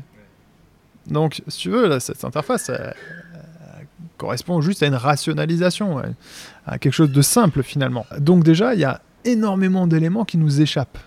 Mais comme ils nous échappent, qui ne rentrent pas dans notre conscience, on a l'impression que ça se passe à l'extérieur de nous. Par qu'on ne maîtriserait pas le, fameux conscient et subconscient. Euh, et du coup, on a besoin de lui donner un sens. Tu vois, cette part qui nous échappe, il va falloir lui créer du sens. Et donc, on a plein de façons de créer du sens par rapport à ça. Euh, donc, on peut euh, créer tout plein de systèmes de cohérence pour essayer de matérialiser ce qui m'échappe. On peut aller encore plus loin. On perçoit 11 millions d'unités d'information notre environnement. On pourrait dire que c'est beaucoup. Et en soi, euh, c'est déjà pas mal. Mais c'est rien. C'est rien comparé à tout ce qui est autour de nous. Qu'est-ce qui est autour de nous? Sincèrement, ce qui est autour de nous, aujourd'hui, tu n'auras aucun consensus scientifique. Hmm. Aucun. Qu'on soit clair, en science, on ne sait pas ce qui est à l'extérieur de nous. Éventuellement, la seule chose sur laquelle on arrive à peu près à se mettre d'accord, c'est de se dire qu'on est pris dans un énorme bain d'informations. Et lorsqu'une de ces informations correspond, parce que nos sens sont des récepteurs, et lorsqu'une information correspond à la nature du récepteur, alors le récepteur va envoyer une impulsion électrique. Et notre cerveau ne fait que recevoir des impulsions électriques, c'est la seule chose qu'il reçoit. C'est lui qui va traduire tout ça après. Mais il y a des, je sais pas, dizaines de milliers, des millions, des milliards d'informations d'une nature qui ne correspond pas à nos récepteurs. Mais donc, sait pas ce qu'on cherche, on les perçoit pas. Hmm. Donc en science, tout le but du jeu, c'est de réussir à trouver des informations dont la nature échappe à nos sens, mais qu'on arrive à prouver qu'elles sont. Marie Curie, lorsqu'elle a commencé à jouer avec la radioactivité, un peu tard, euh, elle a fini par comprendre ce que c'était, et la radioactivité, la radioactivité était bel et bien là, et non perçue par nos sens, par contre, qui crée une dégradation physio. Euh, et il a fallu que la science arrive à trouver cette information, cette nature d'information. Pour moi, aujourd'hui, il y a des tonnes de choses euh, que la science n'a pas réussi à prouver, qui pourtant sont bel et bien autour de nous, Hmm. mais à défaut d'avoir une rationalisation scientifique, Oui. eh ben on va donner une rationalisation religieuse ou spirituelle. Et on sait que la science a raison jusqu'à ce qu'elle ait tort aussi, puisque même dans les neurosciences, euh, on Ah, mais continue à... Cerveau droit, cerveau gauche. Ouais, cerveau droit, cerveau gauche. euh. Euh, donc du coup, le libre arbitre, vaste fumisterie cette histoire, puisque déjà, euh, tout est biaisé, on a des biais cognitifs, on perçoit qu'une fractale. Donc euh, qu'est-ce qu'on appelle le libre arbitre? Est-ce qu'on peut, est-ce que ça existe seulement le libre arbitre? J'aimerais que tu arrives à me donner une définition claire du Bah, libre c'est arbitre. c'est le sentiment, en tout cas, de faire un choix euh, non contraint, complètement assumé, complètement euh, rationnel, complètement libre. Hein, le libre, l'arbitrage libre, voilà, au sens, au sens premier du terme. quoi. C'est-à-dire que j'ai fait un choix où j'ai pris une décision librement. Alors dans une liberté absolue, c'est une fumisterie, parce qu'il n'y a pas de liberté absolue, bien évidemment.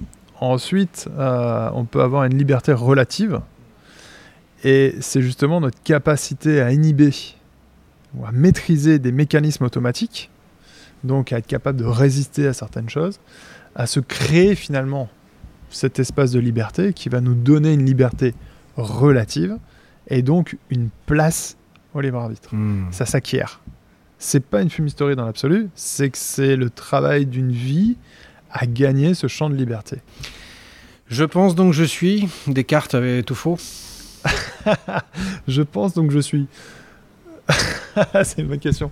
Euh, non, pour moi, il a pas faux. Il a pas faux. Il a euh, parce qu'il faut réussir à définir je suis. Euh, si être, c'est la conscience de soi, alors quand il pense, c'est des éléments de conscience. Donc la preuve qu'il l'est. En revanche, est-ce que quelqu'un qui est euh, dans un coma profond électroencéphalogramme plat n'est plus? Est-ce qu'une plante est? Est-ce qu'une plante pense, d'ailleurs? Réagit en tout cas, s'adapte, réagit, explore. Euh, pour moi, hein, euh, l'organisme vivant le mieux adapté à notre environnement, ça reste l'arbre. Si on prend l'intelligence comme, enfin, si on prend la capacité d'adaptation comme étant le facteur d'intelligence, moi, la plante la plus intelligente au monde, Ce serait ta définition Tiens, c'était une question que j'avais. Ce serait Ouais, ta pour définition moi, c'est ma définition d'intelligence. C'est la capacité d'adaptation. d'adaptation à un environnement. Ce qui veut dire qu'on sait très bien s'adapter à certains environnements et on fait preuve d'intelligence à ce moment-là. Et on sait très mal s'adapter à d'autres. Et effectivement, on fait moins preuve d'intelligence à ce moment-là. Donc pour moi, je rattache vraiment la définition de l'intelligence comme la capacité d'adaptation à un environnement. Et est-ce que cet environnement hyper stimulant euh, dont on parlait tout à l'heure euh, peut être euh, la, hum, une sorte de palier dans l'évolution darwinienne, justement, de, de- de ceux qui vont réussir, celles et ceux qui vont réussir à s'adapter à, à cet environnement hyper stimulant, etc. C'est un challenge. C'est un challenge pour les êtres intelligents que nous sommes. c'est qu'à un moment donné, on risque de plus être très très très intelligent parce que c'est comme si tu passais dans un jeu vidéo tous les niveaux trop vite parce que tu avais acheté la revue avec tous les codes secrets et, glut, et que tu arrives au dernier monstre de la fin. Voilà. Et, et, et, nous, Ouais. est d'admettre que celui-là, on n'arrivera pas à le passer. Ou on peut s'autodétruire aussi. On peut, on peut faire euh, ce que ce- cet Mais- environnement-là nous Finalement, il faut, pour moi, tu veux, quand on réfléchit à ça, euh, enfin, moi je suis pas inquiet pour la planète. hein. Non, pas du tout, du Ah, tout, du tout, du tout. Non, pour l'humanité peut-être. Voilà, pour notre ego, oui. c'est pour, pour nous. Là, c'est, c'est beaucoup plus chaud. Euh, mais la, la planète est super bien Ah, faite. oui, oui. Euh, elle a été intégralement recouverte euh, d'eau, puis de glace, euh, puis de, enfin avant de magma. Euh, voilà. Donc finalement, tu veux, quand on dézoome et qu'on regarde un système non plus à l'échelle simplement humaine, du, de l'humain au centre dans un système, et que tu regardes le système dans son ensemble, planète est super intelligente. Euh, et donc, euh, est-ce qu'aujourd'hui l'environnement et la, modification de nos environnements euh, amène à ce- cette forme de darwinisme Moi, je crois surtout que ça va nous créer des conditions tellement aversives que là, on va activer sérieusement notre intelligence pour qu'on se bouge. On appelle rarement les pompiers pour dire j'ai peur qu'il y ait bientôt un euh, dans le mur, même si la lumière a fait zzz. Non, on attend les flammes, voire même la fumée. Hmm. Tu vois euh, Et là, on a les flammes et la fumée. Ouais, là, là on se bouge, on appelle les pompiers. Ouais. Euh, ça s'explique, hein, mais euh, on va pas rentrer là-dedans. Mais pour moi, si tu veux, là, et on commence, hein, on commence là à voir qu'il y a commencé à avoir une sacrée activation quand même là, de plus en Mhm. plus des individus, où l'environnement devient tellement aversif que d'un seul coup, là, on commence à activer clairement notre intelligence et à modifier progressivement les conditions de transformation. On a besoin du chaos pour remettre en ordre en fait. Quoi. Ordre, hop, chaos. L'ordre naît du chaos. Euh, je reviens à la troisième partie de ma troisième partie de ma question, pardon. Euh, ton rapport à l'invisible, est-ce que tu est-ce comment tu cultives ta spiritualité fort de tout ça? Comment tu, quel rapport t'as? Est-ce que t'as, c'est l'univers, le grand tout, le karma, le, voilà, quelle croyance fondamentale tu, as? Toutes. en fait, j'ai passé euh, énormément, énormément. Ça, ça, a été un des, des sujets qui m'a qui m'a accroché très très tôt peut-être même un peu avant que j'aborde les, euh, les neurosciences. Pourtant, je les ai abordées tôt. Hein. J'étais attaqué, j'avais 16 ans, 16 ans, 17 ans. Euh... tu partais du lycée pour aller en. Ouais, c'est ça. Je... pour aller à la fac. je le camp du lycée pour aller à la fac. C'était, c'était voilà, une stratégie un peu particulière. Euh, non, ça m'a toujours énormément interpellé. Ce que j'ai aimé, et en ayant beaucoup, beaucoup voyagé, c'est de m'apercevoir que finalement, derrière toutes les religions, toutes les spiritualités, on retrouve les archétypes. Euh, et je suis absolument. Archétypes, c'est-à-dire Des archétypes des structures euh, signifiantes, okay. identiques, très très similaires d'une culture à une autre. Euh, et je suis bluffé par l'intelligence séculaire ou la, la, la, la, clairvoyance séculaire qu'il peut y avoir derrière, d'avoir réussi à, à, matérialiser avec les moyens qu'ils avaient des fonctionnements tellement profonds humains et, et de nos environnements avec une, une telle clairvoyance, une telle lucidité ou une telle finesse, finalement, si tu veux, dans la, dans la façon dont c'est construit. Euh, que tu ailles en Amérique du Sud, que tu ailles euh, chez les Inuits, que tu ailles euh, en Afrique, que tu ailles en Asie, en Russie, etc. tu vas retrouver dans toutes les religions ces, ces structures-là. Hmm. Euh, et je trouve ça absolument fascinant. Après, il y a des différences. Il y a des religions où on va porter le, le principe créateur de façon exogène, déiste exogène, ou alors de façon intérieure. Euh, c'est juste après un jeu de direction. Euh, mais on retrouve toutes ces structures-là. Et moi, ce qui me fascine, c'est c'est pas l'une ou l'autre, c'est toutes. C'est le c'est l'incroyable prouesse humaine à, à appréhender et à créer du sens sur des choses qui nous dépassent, mais tellement. Hmm. Tellement. Euh, après, le rapport à l'invisible, moi j'aime me challenger euh, au point. Il euh, y a des groupes hein, scientifiques qui travaillent très sérieusement à savoir est-ce qu'on ne vit pas dans un simulateur et c'est des vraies recherches scientifiques qu'il y a derrière. Il y a un autre comité de réflexion qui essaye de prouver que jeudi dernier existait vraiment. Et quand tu commences à vouloir prouver scientifiquement que jeudi dernier existait vraiment, ben on n'y arrive pas. Hmm. on n'arrive pas à avoir une, une, quelque chose qui nous détermine euh, très clairement. Ça va parler aux platistes, tout ça. Ouais, c'est ça. c'est fascinant en fait. Tu vois. Et, et, donc je me définis dans aucune et dans tout à la fois. J'embrasse l'ensemble des possibles et j'adore euh, échanger avec chacun d'entre eux. Vraiment, j'ai eu le plaisir d'être dans les, dans les Annapurna. J'avais ouais, 20, 21 ans. Euh, dans les Apurna, où on aidait, à l'époque, on avait créé, j'avais créé une asso humanitaire et, avec mon meilleur ami, et on était parti aider un village euh, perché à 5000 mètres. Ça, c'était avant que tu pousses les petites vieilles dans la rue. Alors. Exactement. C'était, quand t'étais un gars bien, quoi. C'était quand j'étais encore gentil. Quelqu'un de bien. Et, euh, et, on est dans le village, on est arrivé, ils n'avaient pas d'eau, pas d'électricité, pas de courant, donc pas de télé, rien de tout ça, et ils sont les premiers occidentaux qu'ils ont rencontrés. Euh, ils nous ont pris pour des fantômes pendant deux jours. Et après, on a pu discuter effectivement avec euh, ce qu'on peut considérer les sages du village, et les conversations étaient absolument fascinantes. Fascinantes. Euh, euh, parce que même là, coupé de tout, on retrouvait tous les archétypes. Et quand moi, je provoquais un peu en leur disant que je suis athée, que non, je, je n'ai pas un dieu en particulier ou des dieux en particulier sur lesquels je m'attache, euh, mais que je j'aime penser à chacun d'entre eux ou réfléchir en tout cas à chacun d'entre eux. Ils voulaient vraiment sauver mon âme. Mmh. Ils pensaient que si je mourais là, euh, j'allais être perdu dans le néant et qu'il fallait faire quelque chose pour moi, il fallait faire des rites, etc. Et, et voilà, il y a cet attachement qui est fort et c'est cet attachement-là, moi, qui me passionne, Mmh. qui me fascine. Ouais, tu me posais la question euh, hors micro de savoir quelle euh, distinction je faisais entre spiritualité et religion.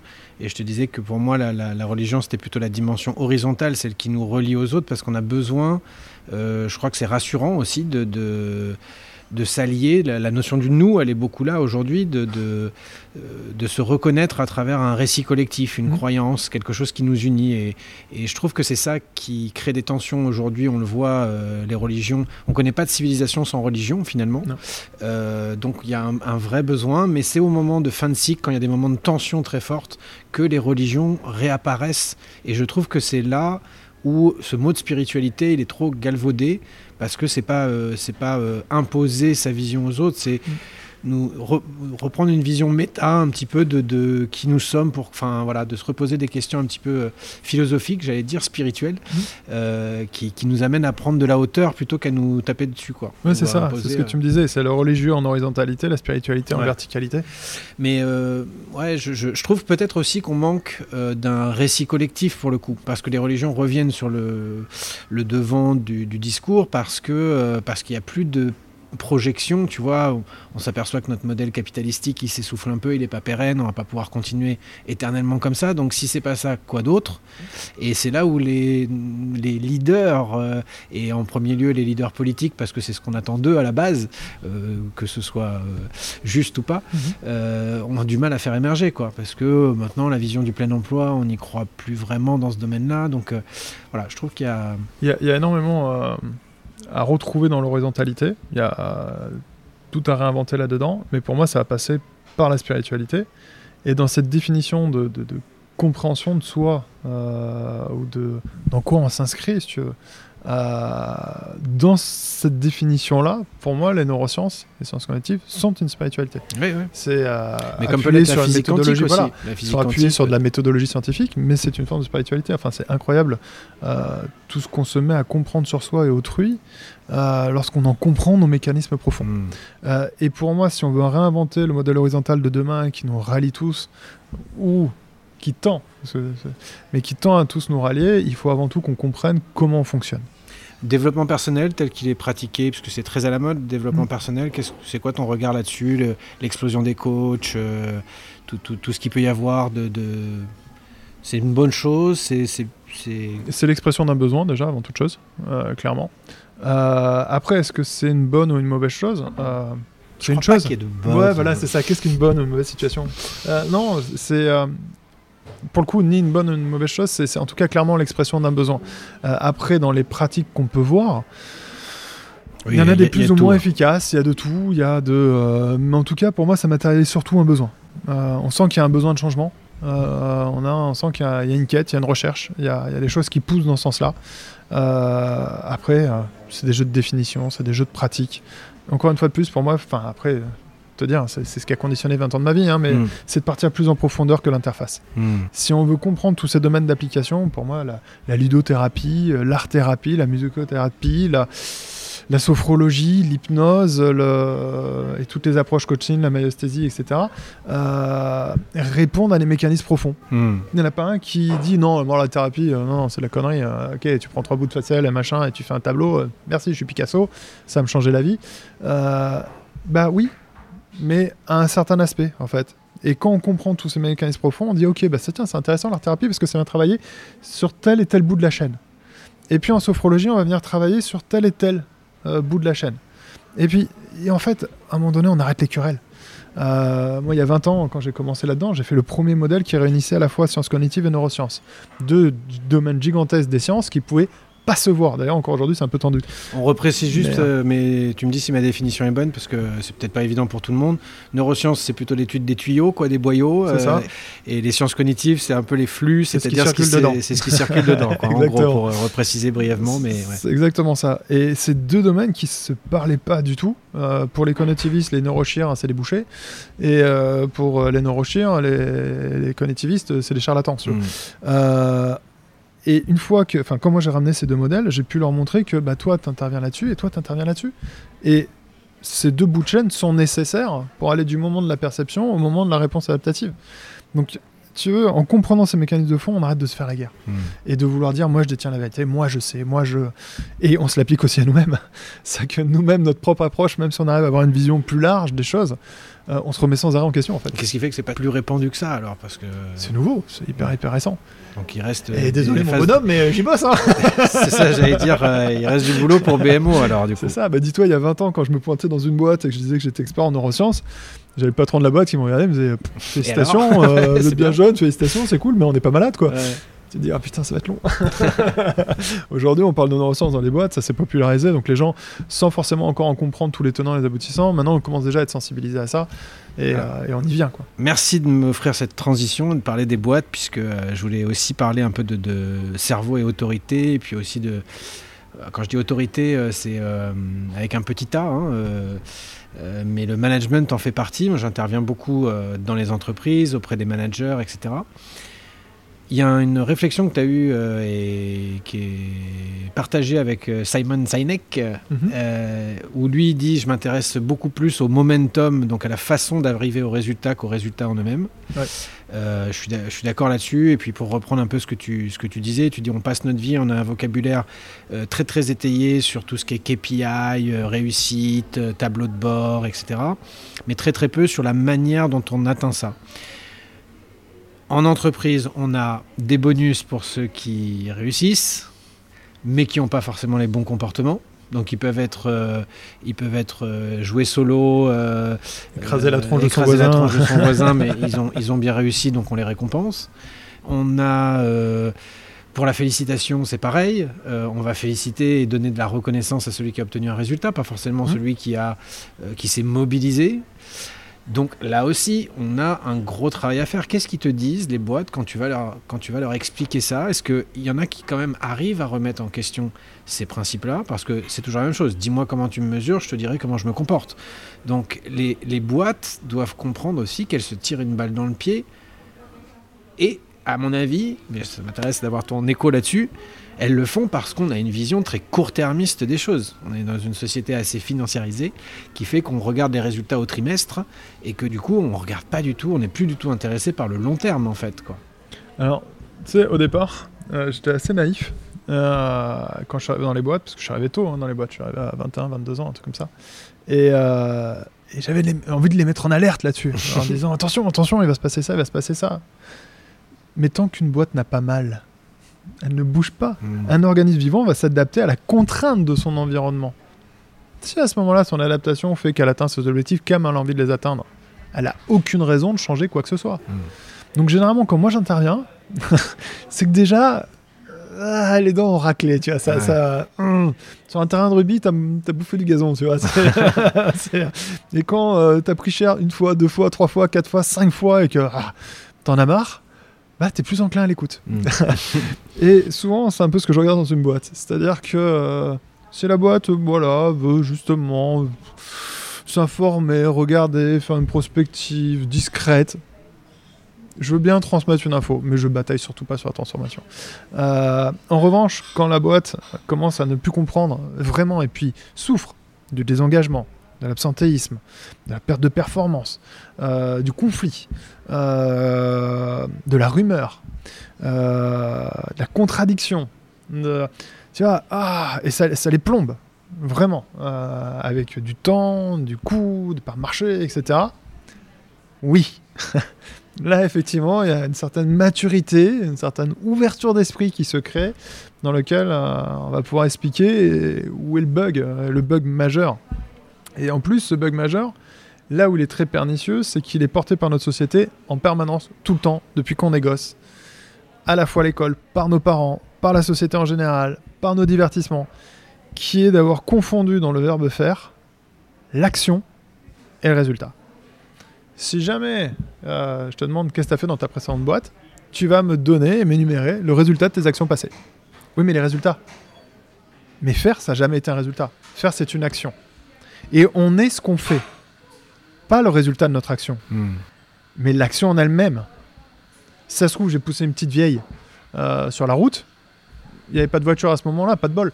Euh, donc elle s'en est sortie. Donc le résultat était négatif pour moi. Mais c'est bien la qualité de l'action. tu consultes avec les petites vieilles quand même, ça fait, ça fait Je beaucoup. vais finir par me faire attaquer, je crois. oui, j'ai mes périodes comme ça. je, je prends un cœur de cible. Je- Mais donc, on voit bien que j'ai été méchant parce que je l'ai poussée. Pas parce qu'elle a été écrasée. Mm. Parce que quand bien même elle n'aurait pas été écrasée, ça fait quand même de moi quelqu'un de méchant. On est ce qu'on fait, pas le résultat de notre action. Or, depuis qu'on est gamin, à l'école, on t'a appris à te dire euh, c'est bien Baptiste, t'es un bon élève, hein, t'as bien étudié, tiens, hop, je te mets un A parce que ta copie amène un résultat attendu qui est un bon résultat. Mais ça se trouve, t'avais rien foutu. Et puis à côté, t'avais euh, Bertrand. Euh, Bertrand, lui, il bossé comme un fou pour essayer d'avoir une bonne note, tu vois, et puis il avait passé du temps, etc., alors qu'il était fatigué. Et malgré tout, bah, il a eu que C. Et on dit à Bertrand, qu'est-ce qu'on va faire toi, mon garçon? À un moment donné, il va falloir faire quelque chose. hein. Mm.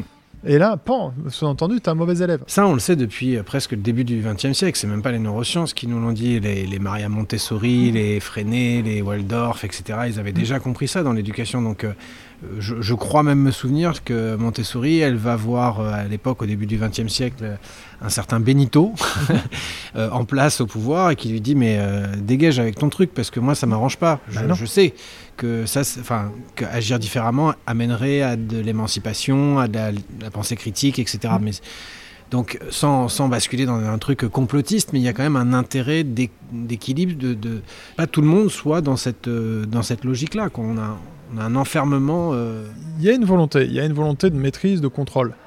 Mais c'est cette même logique de maîtrise et de contrôle qui sclérose les systèmes. Or, une entreprise, c'est un système, c'est un organisme entre guillemets dit vivant parce qu'il est, il, il est mis en mouvement par les êtres vivants qu'il compose, donc en l'occurrence les humains. Mm. Et donc, c'est un organisme vivant qui doit s'adapter à un environnement. Qu'est-ce qu'on a dit tout à l'heure en introduction? Si un organisme vivant ne s'adapte pas à un environnement, qu'est-ce qui se passe? Il meurt. Mm. C'est la même chose. Si une entreprise perd la capacité d'adaptation à un environnement, elle meurt. Le truc, c'est que l'entreprise a un double enjeu. Elle doit s'adapter à l'environnement économique et social dans lequel elle évolue, mais elle doit en même temps tenir compte des cellules qui sont à l'intérieur. Et donc les cellules, c'est les humains. Si jamais l'environnement devient trop aversif pour l'humain, et donc en réaction de défense par rapport à un environnement extérieur, eh bien, admettons, hein, la température monte, comme, comme le corps, fait monter la température, sauf que au lieu de le monter à 40 ou 41, elle monte à 44. Qu'est-ce qui va se passer? On meurt. Mm. On va tout simplement mourir. Pourquoi? Parce que toutes les cellules intérieures vont mourir. C'est la même chose dans une boîte. Si tu veux créer une contrainte au résultat permanente et que tu ne reconnais que le résultat, l'individu ne sait plus qui il est. Ne sachant plus qui il est, ne comprend plus son action. S'il ne comprend plus son action, il n'a plus les moteurs de mise en mouvement. Donc, La à vouloir créer une contrainte au résultat, l'individu ne comprend plus qui il est. Parce qu'on est ce qu'on fait. Et si tu te détermines par rapport à ton résultat d'action et que ton résultat n'est pas là, eh ben tu sais plus qui tu es. Si tu ne Mhm. sais plus qui tu es, tu ne sais plus ce que tu dois faire. Pourquoi on parle tant de quête de sens au travail aujourd'hui? Justement parce qu'il y a un désalignement entre qui on est et ce qu'on fait. Et cette perte de sens, en fait, c'est la perte d'alignement. C'est-à-dire, tu, a- tu peux donner un exemple de ça? Euh, c'est ce que tu vois tout à l'heure qu'on abordait, on est ce qu'on fait, on fait ce qu'on est. Mmh. c'est la cohérence. Et s'il n'y a plus cette cohérence-là, il y a un- la dissonance cognitive, un état de tension. C'est-à-dire, j'essaie de trouver un exemple concret. Je suis, je suis salarié, je, je veux faire de la qualité, ou je suis quelqu'un qui vient pour apporter une contribution qualitative, servir un client avec du mieux que je peux. Et j'ai une, une injonction paradoxale, en fait, qui fait que euh, bah, on me demande d'en faire beaucoup, qui ça, fait que je cinq peux plus faire de la qualité. Ouais, C'est 5 ok. minutes par, par, Comme on voit même dans le milieu hospitalier, dans. ouais. 5 minutes par patient. Et bien du coup, tu as bâclé ton travail avec ton patient et ça crée une dissonance cognitive entre qui tu es, la vision que tu as, et ce que tu as fait. Mm. Un, une fois, deux fois, trois fois, et là tu as deux solutions. Soit tu changes ta façon de faire, soit tu changes la vision que tu as de toi-même. Mmh. Si tu y vas par conviction, tu ne peux pas toucher à, à l'être, à la vision que tu as de toi-même. Donc, et tu ne peux pas aligner le faire parce qu'on crée une contrainte.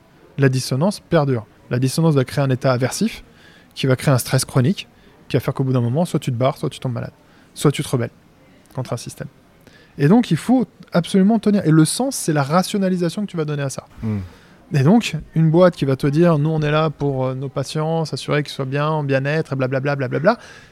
Si jamais ça ne s'incarne pas dans l'action, c'est un bullshit. C'est un bullshit marketing. Mais du coup, l'individu, alors pourra gagner des parts de marché, avoir des nouveaux clients, des machins, de nouveaux patients, pardon.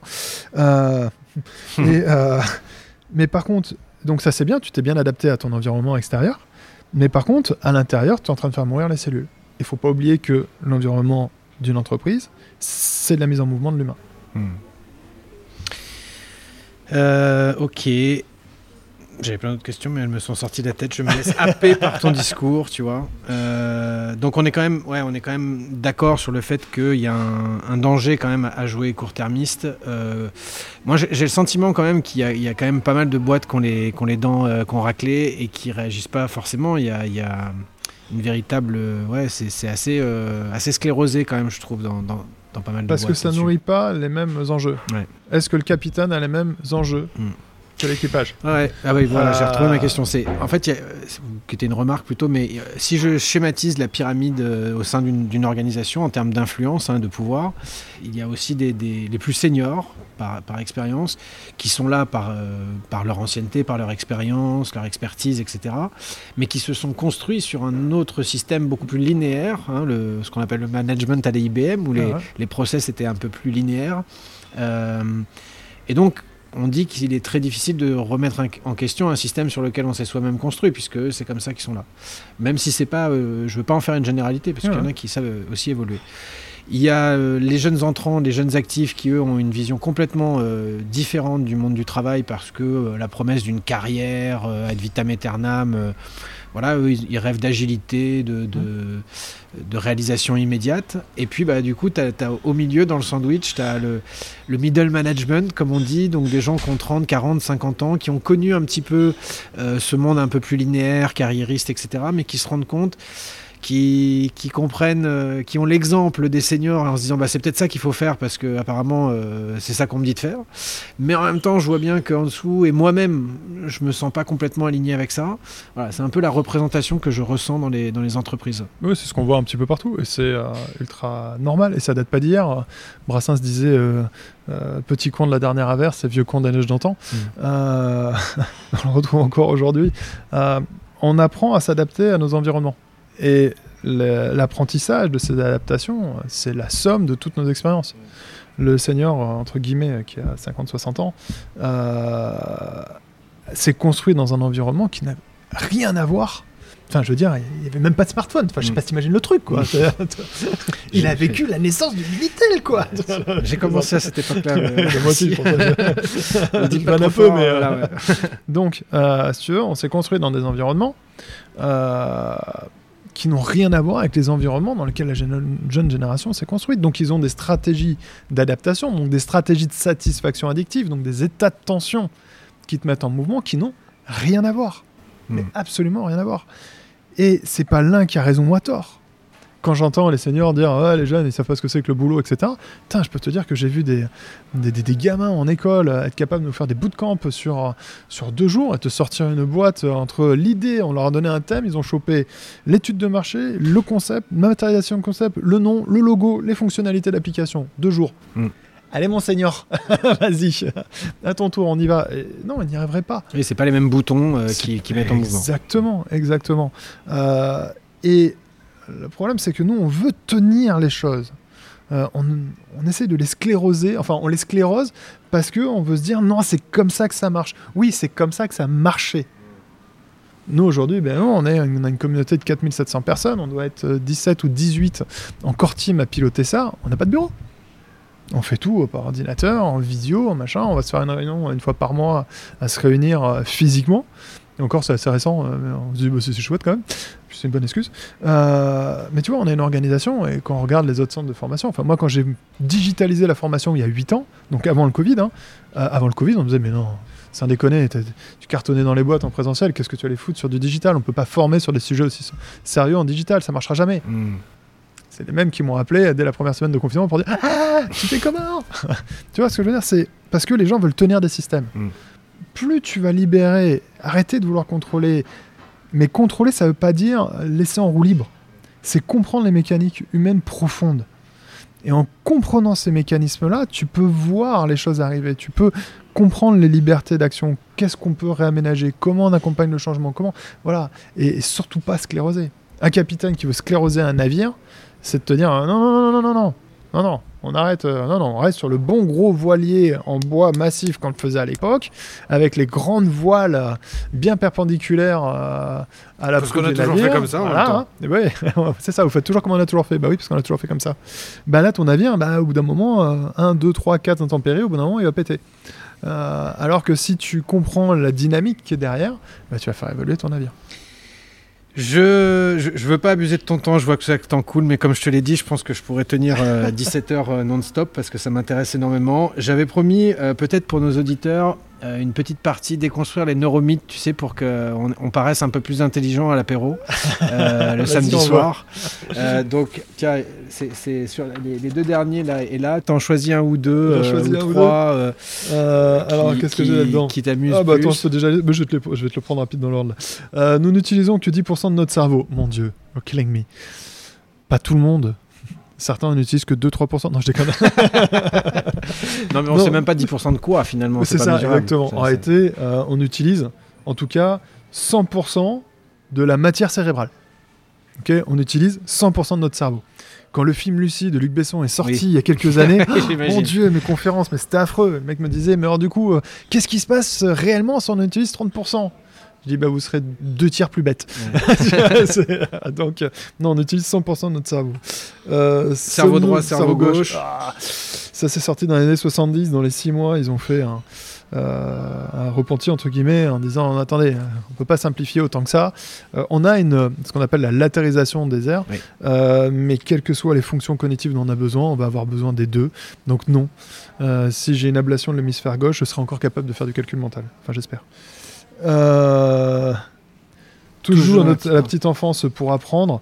Euh, non, heureusement. Alors beaucoup, il y a beaucoup, beaucoup de choses qui vont jouer là-dedans. On va avoir des premiers mécanismes, euh, mais tout au long de notre vie, euh, on a la plasticité neuronale qui perdure tout au long de notre vie et euh, qui nous amène à pouvoir reconditionner effectivement le cerveau. Je crois que Euh, 3 et 7 ans sont des âges critiques quand même, euh, parce qu'on parlait euh, c'est vrai. je confirme. Euh, oui, c'est- à cette époque-là euh, qu'il y a les élagages synaptiques. Le euh, premier élagage, il a lieu à, à peu près aux environs de deux ans, Ouais. un an et demi, deux Ok. ans. Les Américains ont un terme pour ça, ils appellent ça The Terrible Two. Ouais. Euh, nous, on n'a pas ça en Ah, ça correspond à ça Ça correspond à ça. C'est le moment où il y a eu le premier élagage et donc les voies Donc, neuronales. élagage, pour expliquer, ça fonctionne un peu comme un défrag sur un, or- sur un ordinateur. On essaye de, le, le cerveau, il essaye de réoptimiser un petit peu sa. Ah Ouais, Euh, il fait plus que réoptimiser. En fait, quand on est, on a toutes les voies neuronales en place, Ouais. mais non utilisées. Et ensuite, euh, pendant ces, euh, cette première année ou deuxième, enfin ces deux premières années, euh, à chaque fois qu'on va percevoir des choses, on va venir activer des voies. Mm. Euh, et toutes les voies qui n'ont pas été activées, elles dégagent. Et ça nous crée ce qu'on appelle le premier socle neuronal. Donc, euh, c'est là où on disait euh, écouter de la musique, par exemple, des diversités, des sons très variés à la petite enfance, peut favoriser l'apprentissage des langues plus tard parce que les- le sillon aura été creusé. Quoi, Exactement, mais en respectant par contre les capacités des enfants. Je suis allé un petit peu loin avec mes filles. J'im- J'imagine. Donc, euh, non, respectant effectivement la capacité. En revanche, après, tout au long de notre vie, on est capable de pouvoir. euh, alors, c'est moins évident, c'est moins simple, euh, mais en tout cas, on peut retravailler ces structures-là tout au long de notre vie. Trois styles d'apprentissage, visuel, auditif, kinesthésique, le fameux VAC, c'est vrai, c'est pas vrai? C'est euh, partiellement vrai. Il paraît qu'on est beau- par définition assez visuel. Alors, on est tous notre, très cer- visuels. notre cerveau est câblé avant toute chose pour traiter de l'image, Mm. y compris chez les aveugles. Euh, ce qui amène à des formes pensées. Parce que la- l'architecture même de notre adaptation est basée sur ce flux-là. Mm, Si ce flux est coupé, euh, c'est pas comme s'il y avait un reconditionnement complet, c'est qu'on garde cette structure-là, mais elle est réadaptée par l'absence de flux visuel. Hmm. Euh, donc avant toute chose, euh, visuel. Après, ça va dépendre de, ton expérience. Si tu es musicien, c'est certain que l'auditif, par exemple, va prendre euh, petit à petit une place euh, prédominante. Si tu es kiné, ostéo, euh, le toucher, le sens du toucher, la sensibilité au toucher, etc., va, va venir jouer progressivement. Donc après, y a, ça fait partie des, des grands besoins de l'humanité, d'étiqueter, de, de donner les grandes définitions universelles. Non, tout est relatif. Hmm. Euh, ta, ta, ta, allez, j'ai un petit, un petit. Ah. Non, celui-là il me fait trop mal. c'est c'est ok. Moi, celui qui m'intéresse, c'est le cerveau reptilien. reptilien, là, voilà, c'est celui-là. et la théorie du cerveau triunique. Ah, quel mi. Euh, Tu peux expliquer ce que c'est le- C'est de Alors, Paul MacLean, voilà. mais cerveau triunique, c'est quoi le cerveau reptilien qui serait les, les- les- les instincts directs Mhm. euh, humains. Le cerveau émotionnel, ce serait toute la partie émotive Limbique, de ouais. l'individu. Et le cerveau rationnel qui serait basé que sur la raison. C'est une modélisation. Donc, en tant que modélisation, on va pouvoir effectivement retrouver ces trois structures Polarités, abstraites. ouais. Voilà. Euh, mais neurophysiologiquement parlant, non. Mm. Euh, Oui, parce que tout travaille de concert, en fait. c'est à la seconde où tu vas percevoir quelque chose, euh, ça va d'abord être traité, le flux perceptif visuel par exemple va être traité par le système limbique, d'abord par le thalamus et tout le système limbique, mais va partir à l'arrière du cerveau pour tout ce qui est traitement d'informations visuelles, va ensuite venir interroger nos mémoires, va redescendre dans le système limbique, si ça capte notre attention, ça part dans la partie orbitofrontale pour pouvoir le conscientiser, le mais produire une réponse physio aussi en nous. Ah tout est lié. Donc, si tu veux, c'était super intéressant il y a 10, 15 ans, 20 ans, euh, quand le cerveau était juste une grosse mâche gélatineuse où on savait pas trop comment se le représenter. C'était une modélisation simple qui permettait déjà voilà, de pouvoir différencier un peu des fonctions au niveau du grand public et de pouvoir commencer à expliquer certaines mécaniques. Après, oui, voilà, c'est c'est certainement réducteur, mais ça permet aussi Voilà. euh, De poser des premiers socles. Voilà. En revanche, Euh, quand tu veux vraiment travailler en puissance en in situ, ya, c'est trop limité. Ouais. Ça, ça se fracasse les dents. hein. On l'a pas dit d'ailleurs euh, au début ou reprécisé, mais euh, le cerveau c'est quand même euh, l'organisation la plus complexe que l'on connaisse Ouais. et qui n'a pas de chef, qui n'a pas de hiérarchie. C'est ça, hein, c'est purement horizontal. Il y a pas de, il y a des Enfin, moi j'ai appris ça comme ça avec des, le mot de gouvernance, c'est-à-dire qu'il y a des, des territoires qui prennent la main euh, de temps en temps, selon la situation, mais il n'y a pas de, y a pas de chef quoi. Bah, t'as quand même un chef. Euh, en tout cas, un qui veut être chef. C'est toi. C'est la conscience de toi-même. En te disant, non, je ne mangerai pas ce carré de chocolat. On Mais par contre, enlevez-le. Allez Ne laissez pas là. Bon, bah, ça vient pas pour ça de toi, hein, mais euh, la prochaine fois, je ne mangerai pas. hein. C'est- Donc, si tu veux, il y a une tentative par la conscience de vouloir prendre le rétro-contrôle Ouais. sur ces mécanismes-là. Donc si tu me différencies la partie entre guillemets, c'est très schématique, mais la partie orbitofrontale, c'est-à-dire là où va pouvoir émerger la conscience de soi avec les capacités de rétrocontrôle, donc de maîtrise de soi, tu me détaches cette partie-là, tu me laisses tout le reste, je suis d'accord. c'est peut-être ça en Par fait. contre, la tu viens le connecter. euh, En entreprise, il faut donner que 0,26% des, des- des informations au, au chef.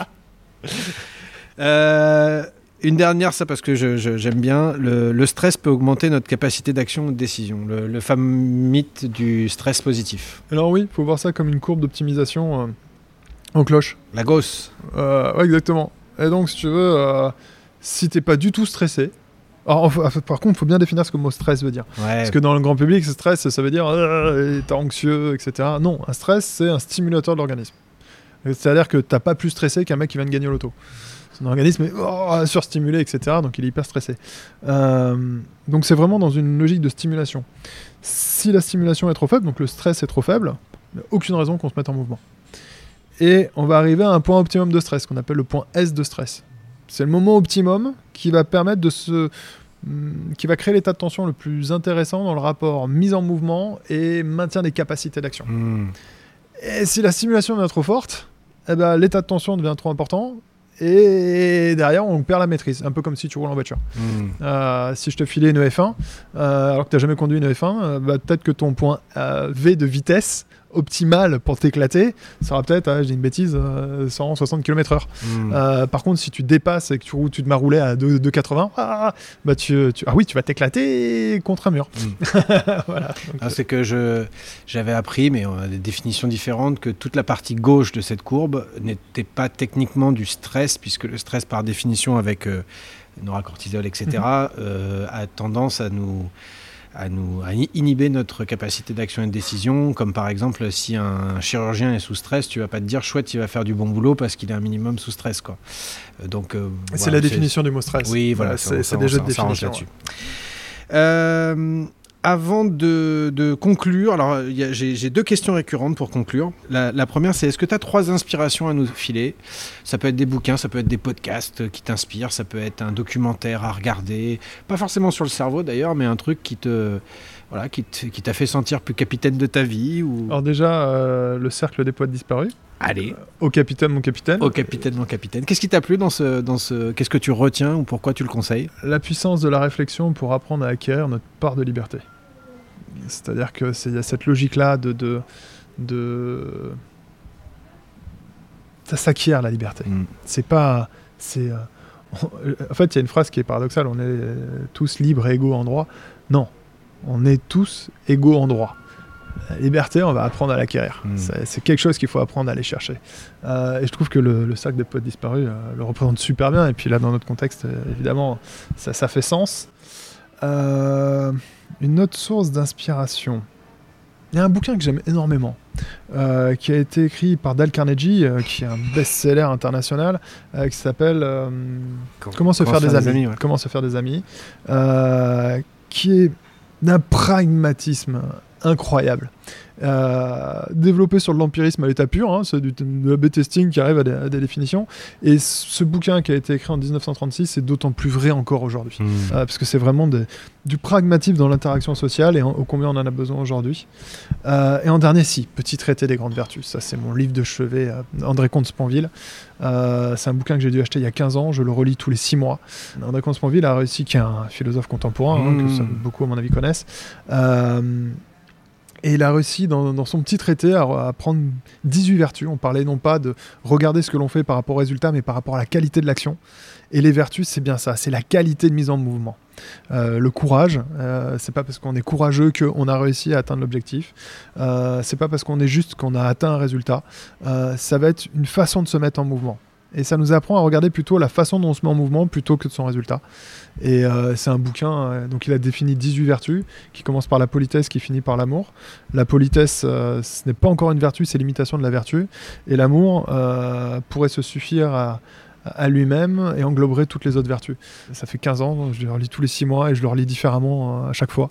Ça, Donc je voilà, suis- ça serait- ça- ça fera l'objet d'un deuxième épisode peut-être dans la- sur la spiritualité parce que ouais, je pense que l'amour au sens pas au sens gna gna mais au, au sens énergie Est, est la racine de tout en fait. Mais quand tu regardes physique quantique, philosophie, etc., tu retombes toujours sur la même chose. quoi. Voilà. Ma dernière, merci beaucoup pour ces, pour ces partages. Euh, ma dernière question, elle est plus pointue, donc je te laisse quelques secondes de réflexion le temps que je, je conclue. Et ce sera le mot de la fin, on finira euh, là-dessus. Je laisse toujours le mot de la fin à mon invité. Euh, donc la question, ce sera qu'est-ce que c'est pour toi, Guillaume, être capitaine de sa vie? Le temps que tu réfléchisses, je vous remercie à toutes et à tous de nous avoir euh, suivis jusqu'au bout. Et puis, euh, si cet euh, épisode vous a plu, bah, vous savez quoi faire. hein. le noter à son maximum, vous abonner, le partager aussi, en parler autour de vous pour donner le plus de visibilité possible à cette émission. Toutes les ressources euh, sont disponibles sur euh, lescapitaines.com. Vous pouvez retrouver un moyen de vous situer, une sorte d'autodiagnostic qui vous permet de vous situer dans votre transition de vie pour vous poser les bonnes questions en réalisant votre boussole. C'est un questionnaire en ligne gratuit qui euh, vous livre par mail une synthèse avec quelques repères utiles.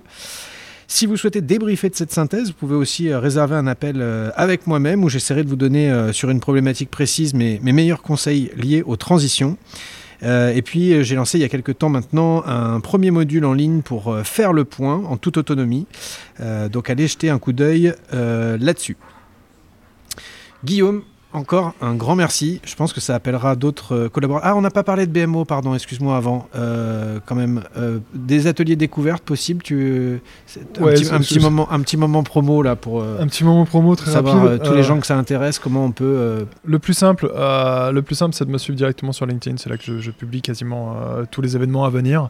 Effectivement, on a les open bars de BMO où on prend une thématique, le management, la relation commerciale, la gestion du conflit. Et on a 25 minutes de théorie pour comprendre euh, les mécanismes profonds humains. Et ensuite, les gens livrent toutes les questions qu'ils veulent et on les décortique euh, en live. Et il nous faut 5 à 10 minutes par question. Et les gens repartent avec euh, une vision, une façon d'apprendre les choses qui est assez euh, surprenante au départ, qui devient après naturelle. Donc ça, je pense que voilà, ça peut être les open bars, les initiations. Donc ah, il suffit de suivre sur LinkedIn. whisky- et- Avec mes trois whisky en plein après-midi, open bar, ça me parle. hein, donc j'en suis. Euh, merci pour tout, merci pour ce que tu fais. Et puis euh, voilà, je, je- je pense qu'on n'a on pas fini de, de- de- de se revoir. Avec grand plaisir. Euh, ton mot de la fin, qu'est-ce que c'est pour toi être capitaine de sa vie? Pour moi, c'est de d'acquérir progressivement la liberté de vivre épanoui dans le respect des autres et de soi-même. Merci Guillaume Mathias. Un grand merci à toi, merci à vous tous.